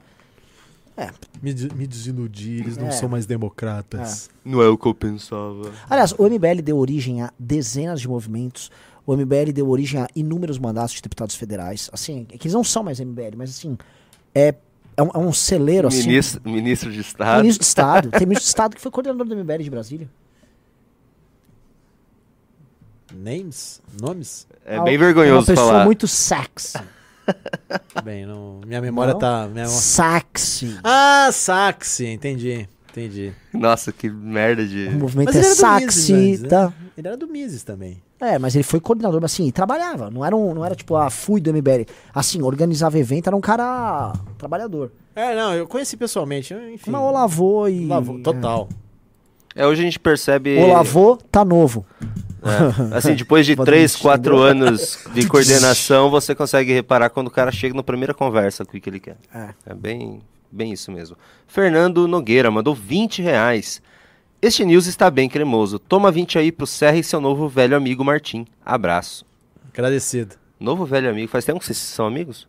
Ah, Vai fazer uns quatro anos. Quatro aninhos. Hum. Mas é, É uma amizade bem estranha, assim, porque é um, um é meio estranho e você é um pouco enfesado. Quem? Eu Você sou é. enfesado? Você é, Eu sou enfesado? É, você é meio brabo, né? Nada a ver. Eu chego aqui e falo bom dia sorrindo pra todo mundo aqui. Bom dia, seu filho do. Nunca, nunca faço isso. Axicel da Silva Santana mandou 10 reais. Em 2020, conhecido meu falou que só iria apoiar fulano se Ciclano desse uma carreira de areia. Viva a democracia! Oh. SUS! Vidas! Clássico brasileiro, mas não Clássico tem ninguém brasileiro. fazendo teoria sobre isso. A galera não conhece. é, é, A galera não conhece campanha. Não, não, assim, tem um. Eu não sei se é aqui também, mas no Paraná, interiorzão, tem a, a- o Boca de Urna. Não é uma pesquisa. Boca de Urna é que o- no último dia a galera uh, manda uma grana pro pessoal da campanha Pra dar cinquentão, cem reais pra cada um que vai votar e votar no Exato. cara. E tem uma parada que, assim, você tem as zonas eleitorais e as sessões eleitorais que são os bairros. Aham. Então você sabe em quem você vai votar. Então o teu cabo eleitoral também fica com o cu na mão, que ele deu a grana lá com o Santinho, pro cara. E o cara, tipo assim, ó, eu dei 50, então você vai levar a família inteira pra votar, beleza. Então eu tenho quatro votos ali. Você vai, você checa se o cara foi É, votar. dá pra você ver. Então, quando termina lá, você tinha uma meta de 120 votos naquela sessão. Puta, deu 80. Mano, vai dar merda. É. Alguém, alguém deu merda ali. Então, assim, você tem todo. Agora imagina que é o seguinte: é um país inteiro votando e vocês têm, você tem milhares e milhares de redes como essa operando em todos os municípios fazendo esse tipo de prática. E essas famílias todas sabem que, pô, chegou a época da eleição, eles têm toda uma rede de relacionamento e ele pode sair de um e pro outro. Isso é democracia. A democracia brasileira é isso. E não vejo assim, ninguém fica indignado. Pois é. O Tiago Alves da Cruz mandou 20 reais. Movimento Barata Livre. Ah, pois é. Baratão total. Baratão. o Vem cá ficar comigo, né, dessa música. Carlos Eduardo Lisboa mandou Nossa. 12 reais. Vocês acham que um erro do MBL em 2018, 2022 foi não ter colocado um candidato real do movimento para competir a presidente a la Novo Boulos? Olha, eu vou contar um negócio. Depois que deu uma merda lá na, na Ucrânia, é, vou, vou- vou- posso falar. Eu, eu tava combinando com o partido eu ser candidato à presidência mesmo. Aí, por conta dessa, desses medos que a gente tinha que poderiam sabotar nossas candidaturas em outro partido, que os meninos estão agora União, por algum motivo, é, tive que ser demovido da ideia. Mas a gente quase, quase rolou. Quem que era o vice? Bisoto. Nossa. O Nanã Bisotto quase foi real. Já Nossa. pensou eles num debate? Nossa. A dream come true. Ah, Mas, mas, mas acho que, assim, toda eleição majoritária a gente vai ter que ter um tem que candidato ter, a tem que presidente. ter. Assim, a gente, a gente tava fazendo quase isso já nessa. O problema foi a merda lá na Ucrânia. É, triste. O. Nossa, o Nicolas Ferreira mandou um pimba. Caralho. Nicolas Ferreiro mandou 10 reais. Por que você não vai vir pra Aracatuba, careca? Amanhã vê. Araçatuba, né? É, Aracatuba. o- é, mas é quinta, né? É. Não é amanhã. Amanhã vejo a resposta. Lembrando, like na live, carai. Boa. Não, a galera É não deu like hoje, tá? De Batemos 1.800 e teve 1.500 likes. O Diogo Asserman mandou 3 reais. Muito obrigado, Diogo. O Giovanni Franco mandou 10 reais. Veja o pessoal do pessoal novo do MBL que qualquer coisa já fica com medo e acha que o fim do movimento. Vire homem e vão combater esse filho da puta. Be a man! E, e É, continua. é o seguinte, ah, ele tá certo. Eu ouvi falando isso no Telegram, a galera é muito assustada. Ele continua. Sendo assim, você também combate o progressismo, que fala que você não pode ser homem e tem que ficar quietinho, aceitando as loucuras da elite. Exato, sim. Boa parte do nosso problema também tá nessa desconstrução da masculinidade. Eu vejo a molecada mais nova muito frágil, Martim. Sim. Muito, mas muito frágil. Esse, surto de. Assim, todo jovem tem ansi- eh, surto de ansiedade. Eu já tive uma vez um surto de pânico. Eu já tinha 30 e. 35 anos. Bem, eu tenho todo ano. Mas isso é normal. Mas faz- desde novinho? Ah, normal isso. Ah, no- Isso é, é normal. normal. Eu tinha quando era novo. Não Pânico e depressão? Ah, Pânico, isso é não, pânico quando eu era novo tinha ataques. Normal. Ô, Renan, Normal. isso é normal. Bia, você quer ser um. Tem que enfrentar o negócio, você tem que assumir a sua primeira, não. o seu, a sua primeira Não, fragilidade. você não você pode ter, por exemplo, medo, ficar apavorado com alguma coisa. Isso é uma coisa. Ter esses acessos de pânico injustificados. Que é tipo assim. Ah, não, injustificado Não, não, mas eu já tô falando a de. Ah, Não, ah, é, não, não é disso que eu tô falando. Ah, é o bom, síndrome acho- do pânico, eu tô falando. Ah, é, tá. síndrome. É. Tô falando da doença, cara. Sabe? Ah, você tá. do nada, sem razão aparente, você Não, desenvolve é que um geralmente síndrome do pânico tem alguma razão, é que a pessoa precisa fazer uma terapia pra descobrir. Mas é, enfim, você quando você passa por experiências intensas e você tem é, momentos de terror, eu tive, estamos em 2022, é ano passado, quando meu pai faleceu, eu tive um mês mesmo terrível, assim. é, Eu Ótimo. tive, eu tive um nervous breakdown, eu tive que... Perfeito. Mas assim, não é possível que qualquer Enzo de 15 anos tenha que fazer acompanhamento psicológico, sendo que a vida dele com 15 anos não é exatamente uma vida cheia de, de, Não, não, de dramas. é- é- veja bem, uma coisa é o sujeito ter um problema psicológico, psíquico que precisa ser tratado. A outra coisa é que na hora do tratamento, e aí depende de muito como é o psiquiatra, o terapeuta, etc e tal, e qual é a abordagem, ele fique viciado nesse tipo de tratamento, seja por meio de remédios ou até mesmo por meio de é, da própria terapia em si, e ele passe a ficar criando sentimentos ficcionais que alimentam esse tipo de fragilidade. Perfeito, Martim. Mas eu É esse que é o ponto. Nós temos uma explosão desses casos. Não, é uma No- na síndrome. molecada. É uma Mas, assim, síndrome. É e eu acho síndrome. assim, é, e eu vejo isso porque Mas eu essas- pego toda a minha toda, toda, toda a turma de amigos no colégio. Toda aquela geração, eu pego da geração do meu irmão. Geração tinha um. Hoje é a regra. Mas, mas o ponto é o seguinte: essas pessoas, geralmente, quando elas têm esses ataques, é porque elas justamente é, não souberam absorver os impactos Eu acho que não, eu acho que é puramente químico. Não, não, eu não. acho que é não. uma- essas gerações mais Não, novas de- se alimentam mal, elas não fazem exercícios físicos e isso aqui é uma bomba destruidora dos seus Não, também, é claro, vocês têm esses estímulos exteriores. E eu acho que é químico. E a pessoa Não, mas é, ba- basicamente, essas pessoas elas não são educadas, seja pelos pais, mães, até mesmo a escola, a enfrentar os últimos assuntos, ou seja, morte, solidão. E aí, quando eles começam a lidar com isso de uma certa maneira, e começa isso com a própria adolescência, às vezes com a infância, e como as coisas são muito mais aceleradas, né, principalmente com 15, 16 anos, quando esses assuntos tocam nelas, eles não sabem como lidar com isso. Eu nem acho que é isso. Entendeu? A- você tá. É, é- é, assim, é qualquer, qualquer jovem, sem nenhum problema, sem ter que lidar com nada disso, com 16 anos, tá se, me- se medicando. Não, Qualquer não, coisa. A medicação é uma consequência e eu concordo com isso. Mas assim, ela não precisa ter o trauma. Não, mas não precisa ter trauma. Você, você pode ter uma experiência desse tipo Mas de. por que, que tem, tão- tantos, tan- tantos estão tendo isso agora e nas gerações anteriores não tinham? Porque o que está acontecendo com a nossa contemporaneidade é o fato de que não se está tendo uma educação, seja normal, e aí você tem a questão da desconstrução da masculinidade, da feminilidade também. A figura da mulher, o modo como ela está sendo desconstruída é tão importante quanto a Sim. desconstrução do masculino. É, e é o fato de que, assim, o- a meu ver, e isso é pessoal, você po- pode achar que eu estou errado, mas quando a gente fala de educação, as escolas e os próprios pais, eles não educam na leitura, em fazer o- a, a criança ouvir música, uma música boa. Ah, isso Entendeu? sim. Sim, Você vê, cê vê, por exemplo, as pessoas ficam ouvindo músicas que são absolutamente antiestéticas Sim. né? livros, isso tudo dá uma cama de segurança para quando o jovem começa com 15, 16 anos e começa a ter essas experiências profundas, né? Que é a morte, solidão, o amor, etc. O que acontece? Ele não sabe o que fazer, e aí ele pira. E aí entra toda essa questão de como vai ser manobrada a figura, os modelos, etc e tal.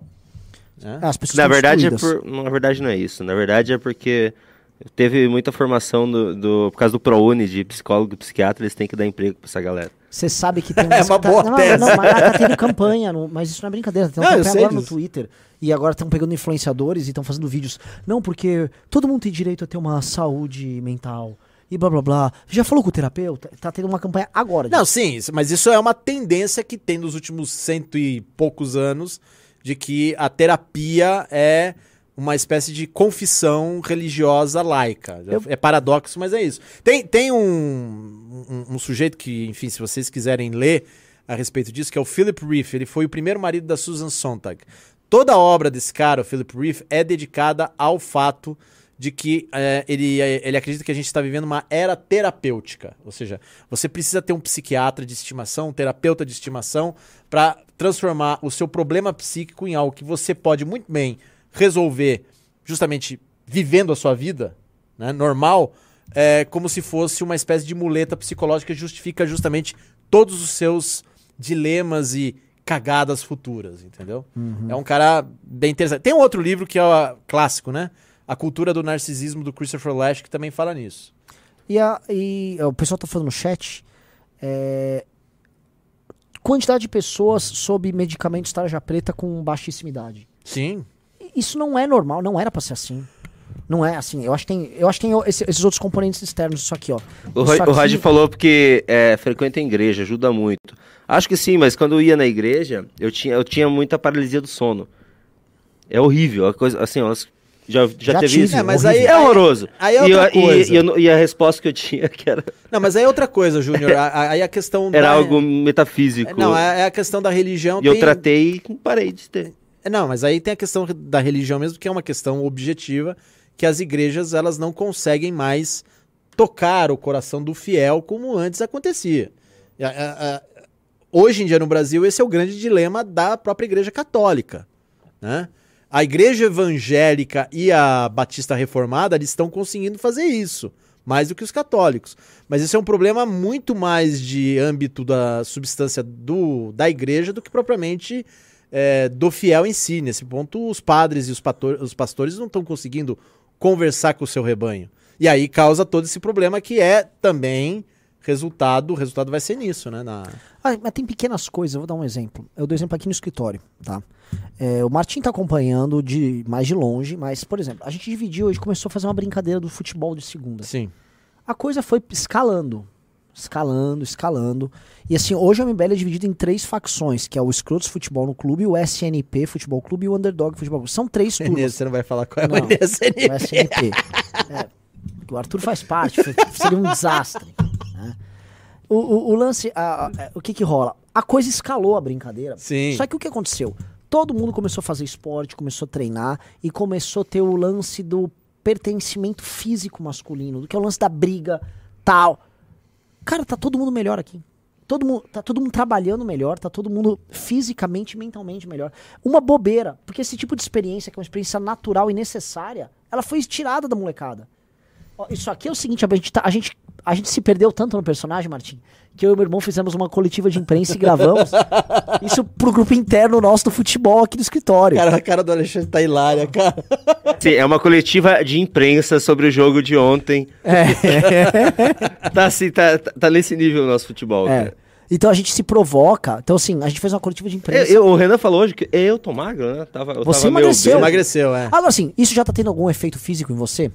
Jogar bola? Ah, sim, é, é- é outra vida, né? Porque eu, eu fiquei que 10 anos sentado sem me mover.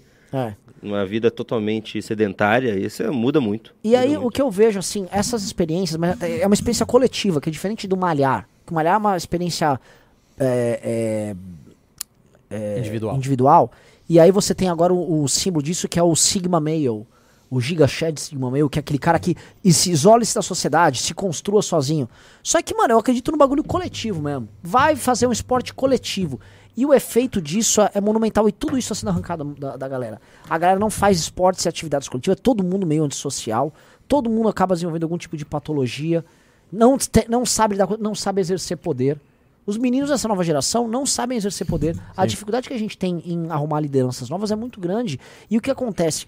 As gerações mais velhas claramente vão ter uma ascendência sobre as mais novas por muito tempo. Porque essas pessoas, devido a, a todos esses problemas que a gente está listando, elas não vão conseguir desenvolver a, a personalidade delas por completo. Vão ser pessoas fragmentadas e frágeis. E isso vai ser um desastre. Um desa é um di- o que está sendo feito nessa geração é um desastre. Estão comentando agora. Aqui, mano, eu preciso terminar o programa já, até passamos do horário. Tem muito pimba não? Não tem muito, né? Não, não, não tem muito não. Mas só vou comentar isso antes e você faz um comentário sobre isso. O, o Joe Rogan postou, mas antes que qualquer pessoa fale, ah, isso é fake news, não é, eu tenho matérias sobre isso. O algoritmo TikTok. A China percebeu que os Estados Unidos têm uma política de difusão de conteúdo tratando de cultura trans e não sei o que, bababá, em outros países.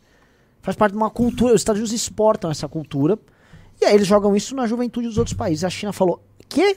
Ah, ah, ah, aqui não. E proibiu, não tem mais. To- Lá na China isso não rola. Já o algoritmo do TikTok joga coisas das mais sórdidas para as crianças lá, aqui, em qualquer lugar. E na- hoje você pega pro algoritmo TikTok, o algoritmo do TikTok na China é tipo, ah, chega pra. O que, que vai chegar pra molecada lá? Um cara fazendo esportes, é, o- vitórias, um cara que tirou, teve, tirou notas altas e tal. E pro cara nos Estados Unidos, virei trans com 11 anos, dancinhas retardadas. E é óbvio que isso mexe com as pessoas. E aí eu fico perguntando por que, essa turma da causa trans tem essa tara gigantesca sobre heróis trans e representatividade na cultura pop infantil. Saca? E puta que pariu, coitado dessa geração, velho. É, aí, aí tem a. Tem aquela tese do Jonathan Pajot, né? Que é o seguinte, né? O problema da cultura woke é que ela é como se fosse um parasita que entra em estruturas tradicionais de histórias, por exemplo, a jornada do herói, e ele entra como um parasita, e aí dentro daquela história ela vai modificando o sentido da história. Então, por exemplo, o Jonathan Pajot fez o exemplo da saga Star Wars, né? Star Wars aconteceu exatamente. Antes era a jornada do herói, na primeira trilogia, mesmo na, nas prequelas, né? Também seguia um pouco isso, mesmo que fosse ao inverso por causa da história do Anakin. Já na nova trilogia, você vê claramente esse parasitismo da cultura woke Sim. por dentro, né? E desmontando toda a figura de herói que você tinha. Ah, o exemplo o- clássico disso é o Olha, Luke olha lá, Skywalker. ó- olha o que, que tem no TikTok pra cá. Kid loves drag. É. É isso que É vem isso. pra cá. Lá não tem essas coisas, né? É. Você não vai encontrar isso na não, China. isso não vai ter lá. É, na verdade, assim, é, outra dica de momento cultural para vocês. É, na China, usavam muito, na década de 60 e 70, homens que se fantasiavam de mulheres no teatro, no teatro de ópera da, de Pequim. E elas eram, us- eles, ela, eram usadas como espiões para diplomatas franceses e americanos. Tem um filme sobre isso, que está na HBO, que se chama Madame Butterfly, do David Cronenberg com o Jeremy Irons, que é a história real de um diplomata francês que se apaixonou por um homem que, na verdade, se disfarçava de mulher e ele não sabia que era mulher porque ele se disfarçava muito bem. Inclusive, chega uma hora da, do caso entre eles em que ela fala que está grávida. e, e conseguem um filho pra ela. Assim, a, o, o- o- a China vem e fala: Eu preciso de um bebê chinês de olho claro e cabelo loiro. Conseguem a criança e enganam o sujeito. E o sujeito, o diplomata, entregando informação confidencial sobre o Vietnã, sobre o Camboja. Mas como é, que ele, como é que ele achou que fez? Então, ela tem uma cena forte, porque é David Cronenberg, né? Ah, que... é- ele é da mosca também, não é? É, exatamente. esse, cara, esse cara é, mano. E é, é- ela, vamos dizer assim, ele, ela, ele, ela não se despia. E ele fazia de uma maneira em que, como é que eu posso dizer assim, retraía os testículos. E Parou, parou, parou. Vá, assista a mosca que menos. e aí ele fazia pelo, pelo É, lá, pela lá, via lá, de trás. lá, lá, lá, lá, lá. Que coisa horrorosa. Mas o filme é muito bom. O filme é muito bom. Assistam que entre... é, é- é exatamente essa essa discussão que a gente teve aqui sobre o negócio do TikTok, como a China vai manobrando essas percepções e vai alterando a questão da natureza humana. E também tem a ver com esse parasitismo da cultura woke, Agora, que é assim, uma tendência de querer vou- mudar a natureza falar, humana. O dia que a gente chegar no poder, espero que não demore, eu vou querer proibir tudo isso. Mas duramente. E expulsar a ONG que defende isso. Assim, A turma da democracia vai ficar. Agora, agora é o momento em que a turma da democracia vai ficar assim, puta. cara, vocês da cultura woke, vocês que estão querendo passar esse tipo de putaria pra criança, vocês vão ser criminalizados. Isso aí tem que ser criminalizado. Sim, porque eles querem criminalizar a gente. Eles, querem, eles já Exato. querem criminalizar. Isso é abusivo. E os pais não podem fazer nada. E os pais, coitados, os pais não têm capacidade intelectual. É, é que assim, é assim, eu vou, eu vou, eu vou falar uma coisa pra você.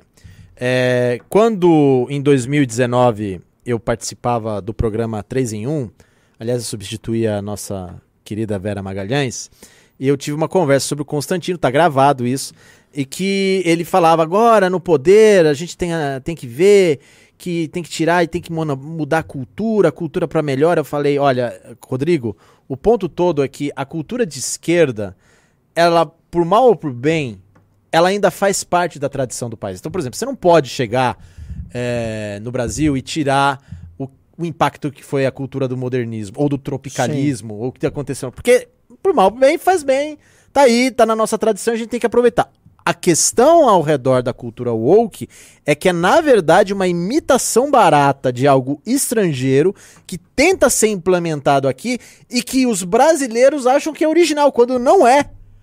Entendeu? Então, aí, no caso, eu sou sim a favor de que pegue esse pessoal todo e coloque eles no lugar. Sim. Que assim, corriola. Não, assim, Entendeu? ó, o lance é o seguinte: você quer fazer material influenciando a sexualidade de criança? Proibido. Está proibido. É. Virou loucura falar isso. É. Eu vou ter que tomar cuidado falar isso. Quer dizer que vocês querem influenciar. É mais do que a sexualidade, né? É uma coisa mais profunda. Não, eles, quer querem mudar- influ- eles querem mudar a natureza humana. É! Você tá louco? Vocês estão loucos? Vocês são chablau? Chablau. Eu- eu- outro dia tava o, Nicolas, o Nicolas Ferreira defendendo isso em Minas e defendeu muito bem. Vocês vão deixar que o Nicolas Ferreira passa pano de todos os crimes do Bolsonaro? Vocês estão louco?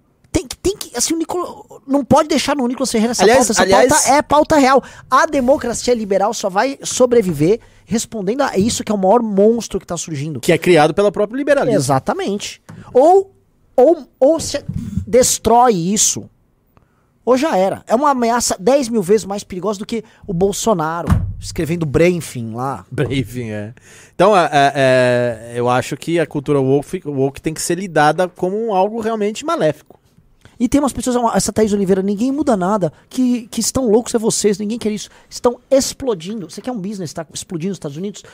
Clínica para mudança, Mudança de de sexo. sexo. Sim. Tá Ué, explodindo. se não tem um fenômeno novo, por que, que um mercado que ele era absolutamente minoritário e quase inexistente, hoje é um mercado em desenvolvimento?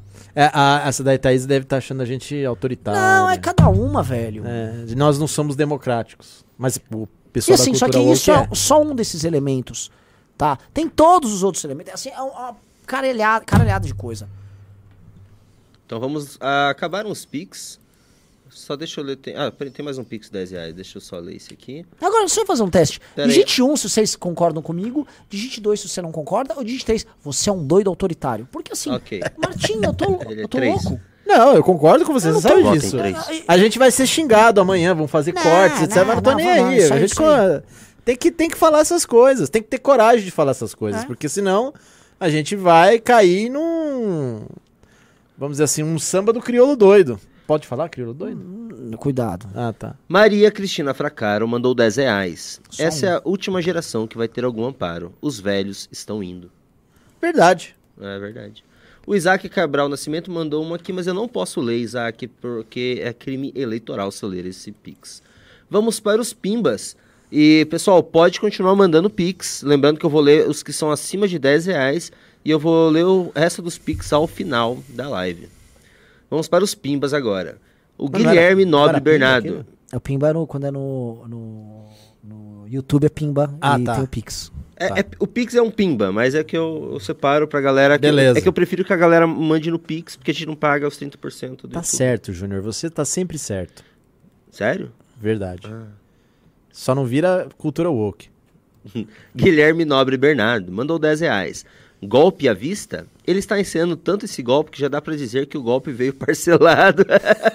Não, aliás, ô, Renan, Muito Renan, boa a gente tem que piada. fazer um negócio assim. Bolsonaro, dá logo esse golpe, cara. Tô de saco Pô, cheio, tá cara. porra do né? Porra, dá logo esse golpe, cara. Imagina Puta aqueles que caras que estavam cara. chorando Tem que- lá. É, Tem uma coisa, tem uma coisa os no Bolsonaro. caminhoneiros ridículos lá. Tem uma coisa no Bolsonaro que a gente tem que, tem que botar, assim, né? A imprensa, todo mundo, Bolsonaro golpista. Cara, Bolsonaro trabalha, em média, durante a semana, três horas e meia por dia. É. A primeira coisa que você precisa ser pra um- ser um ditador, um tirano, é trabalhar todos os dias. Cara, Hitler era workaholic, Stalin era workaholic. O Bolsonaro, ele é tão vagabundo que ele é incompetente pra fazer um golpe, Exato. entendeu? Cara, então, fa- Bolsonaro, dá logo esse golpe pra parar de encher o saco, pelo amor de Deus. Fica aí nessa coisa, ah, eu vou fazer o golpe, ah, então...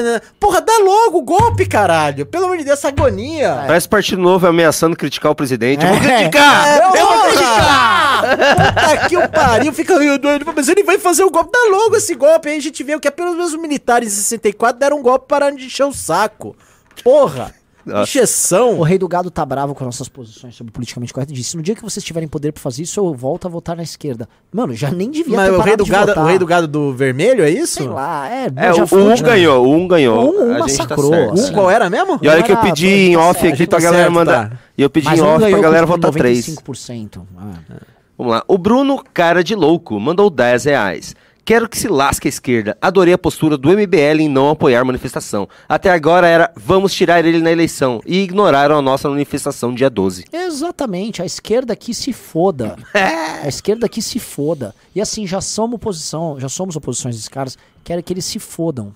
Diego Souza mandou 10 reais. Aconteceu algum movimento artístico nas redes visuais similar à semana de 22 nas últimas décadas? Por que estamos tão presos a 100 anos atrás? Quem são os artistas relevantes atualmente? No movimento, qual foi a pergunta dele? Similar à semana de 22. Não, a, a- semana de 22 é o grande cânone acidental da, da cultura brasileira. Não teve, você teve variantes do modernismo, o tropicalismo, o o, o, o que eu tô com, tô com a memória ferrada.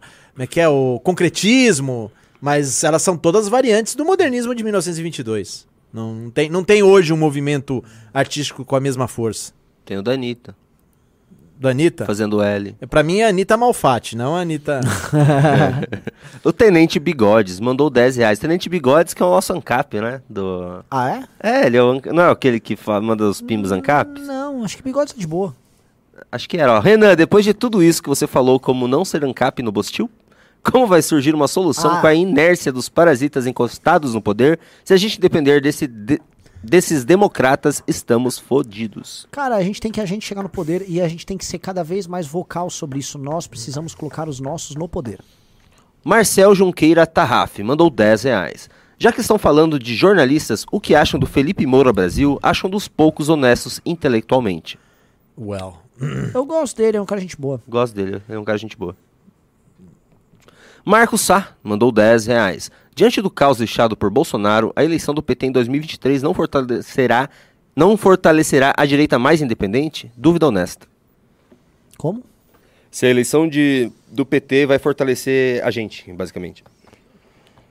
Não sei. Acho que. Não, não, Não, vai, pensa, não. né, cara? Vai fortalecer, mano.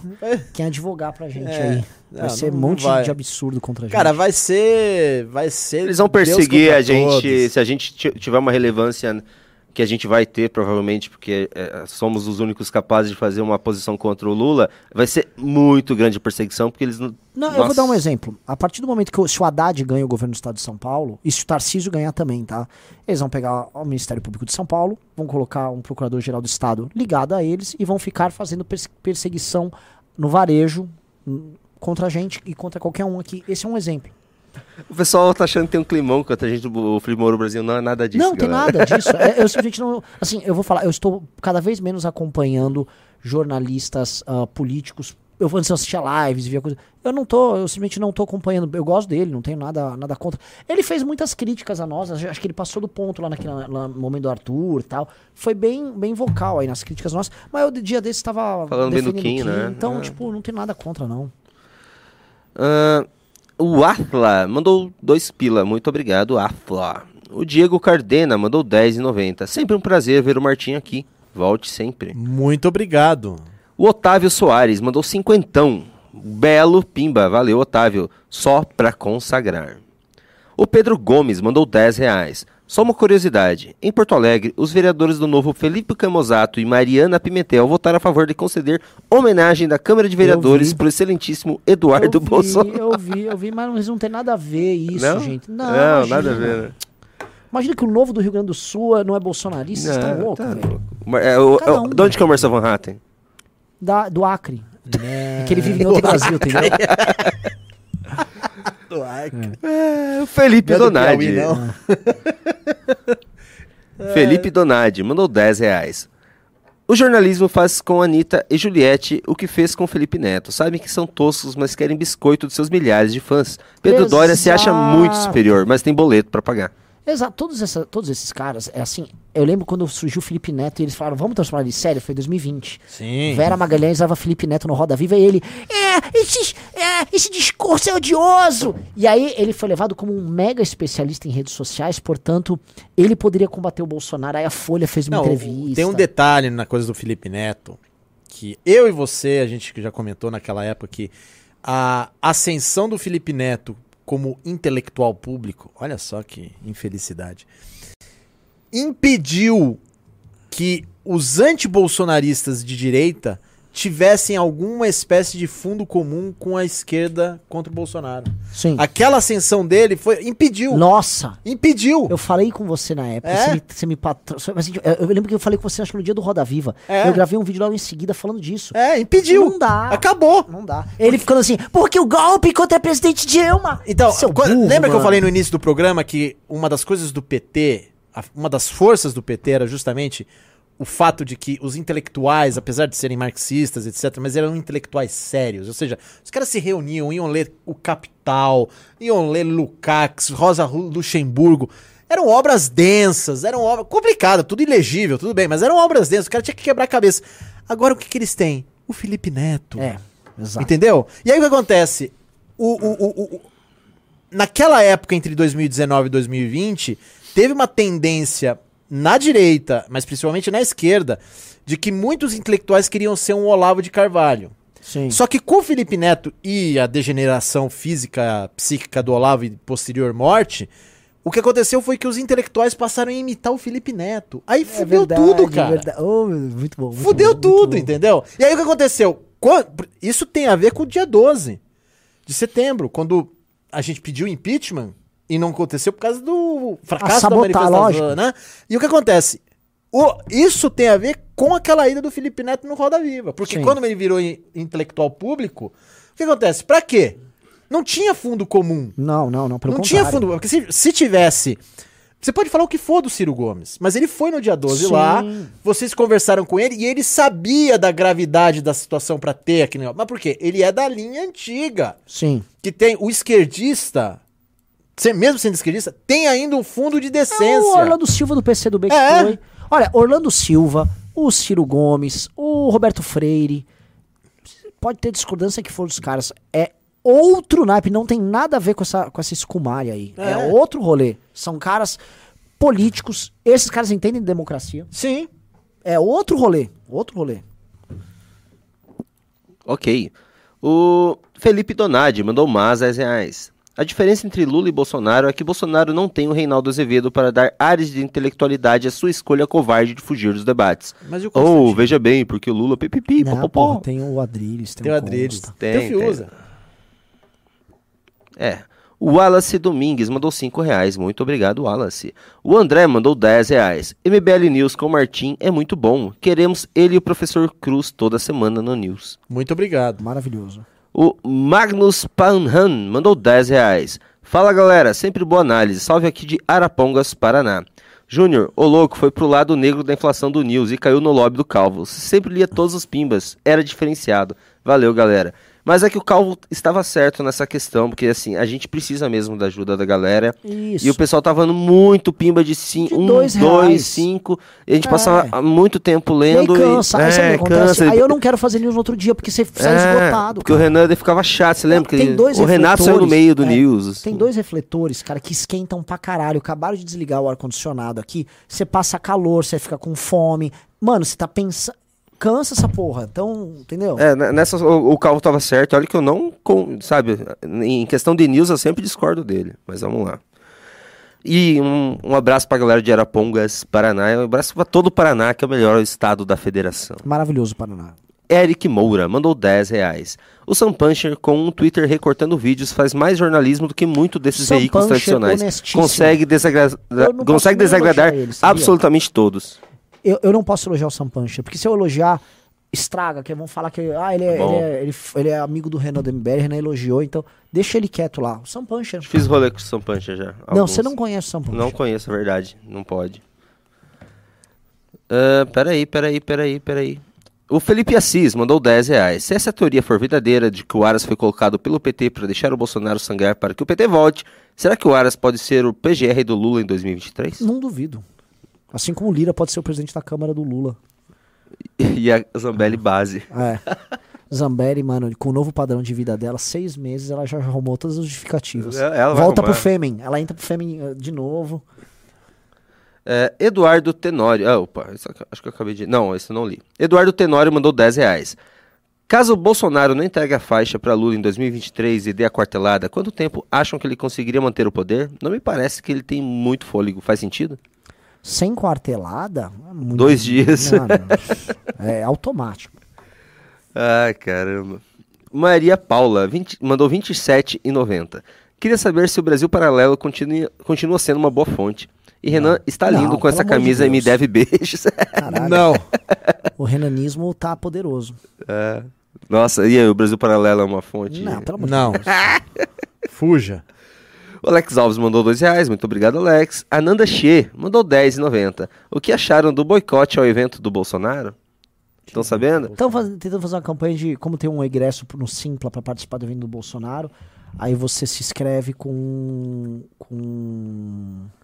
Você bota um monte de gente para se inscrever para ir não ir ninguém e, e o público do Bolsonaro que poderia ir não conseguia entrar. Que foi o que os K-popers fizeram numa convenção do Trump nos Estados Unidos. Legal, mas assim, puta, cara. Pô, todo vai mudar o Brasil. cara, É, isso É, não vai vai mudar o falar. Brasil. Nanda, assim, eu Os quero que o- 32% da pesquisa continuam lá. é, não vai mudar isso, entendeu? E uma coisa, Nanda, O Lula é uma merda, tá? Os progressistas são uma merda, tá? É assim, a gente tem que bater nos dois.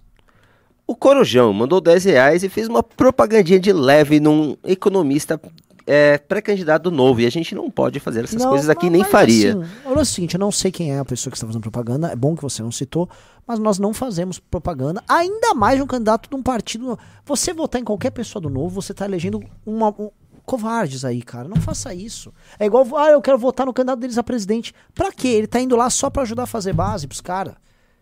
É pior, é ainda mais tático. Ele tá indo lá pra ser um cara desconhecido, aí o cara pode votar 22 pra presidente e 30 pra deputado. Que é o que eles querem. É foda.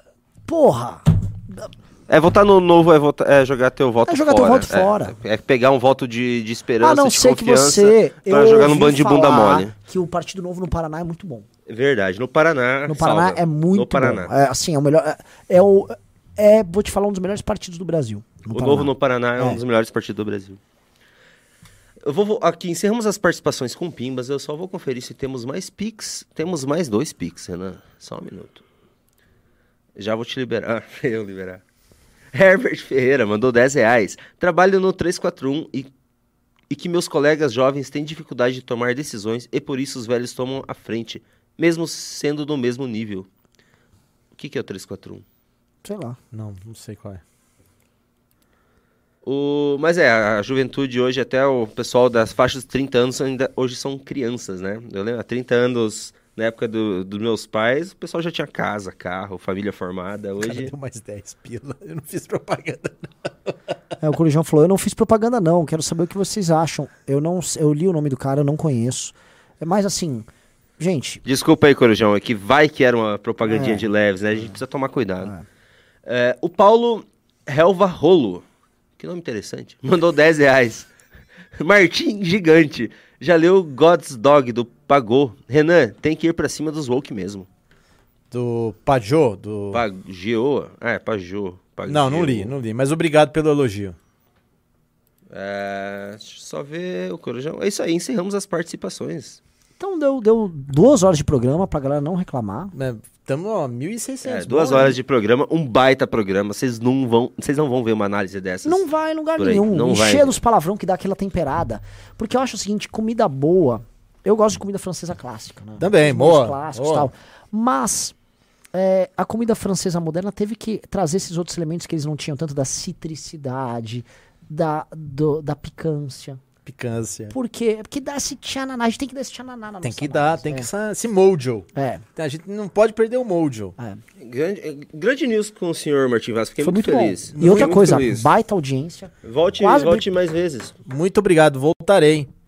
Muito obrigado, galera. Fiquei muito feliz que vocês não são woke, porque eu fiquei com medo da gente ter, nosso público ter degenerado. Pessoas normais não são woke. É, cara, mas assim não, mas eu vou falar. Entre a- a- as mulheres tá, tá difícil. Tá difícil. O que, o que houve da colonização da mentalidade feminista entre mulheres e pessoas normais, tô falando de mulheres, não tô falando de nenhum clichê, tô falando de pessoas decentes que trabalham, vivem, têm posições ponderadas, porém houve já, o, o parasita já entrou. Já entrou, é né, Foda. complicado. É isso aí. Mais alguma consideração? Não, nenhuma. Muito obrigado a todos. E Um obrigado aí, Renan e Júnior. Sempre apostos. Peraí, não, antes, antes, antes. Não, eu, eu- eu mostrei no programa que eu vi isso aqui no Twitter, achei maravilhoso. Não, o que que é o... Não, agora tem que achar. Pera aí, agora só vai ficar aí. Ah, é, não Calma. dá, é muito cliffhanger. Não, não, fica aí. Você vai gostar, você vai gostar, que eu não sei achar aqui nesse Qual é o computador, nome? meu. É, é Ah, zoeira, acho só pode aqui. ser zoeira. Isso aqui é maravilhoso, cara. O que que é? Ah, você já mostrou. É, é, só queria te explicar. Eu vi numa discussão lá no Twitter Ah, você não viu? que tem as Renanzettes. Tem Eu, as eu já, eu mesmo já lá. postei já. Ah, postou isso aqui? Postou no, Telegram dele. As Renanzettes ficam postando isso. É. Então tá, era só isso, galera. Só que esse bigode aí não dá, né? É, me, me- fizeram uma mistura, um morfe entre eu e o Serra, cara. É, Essa piada não pegou. Ai, já não tem mais graça. Valeu, ok, galera. força e honra a todos. Abraço.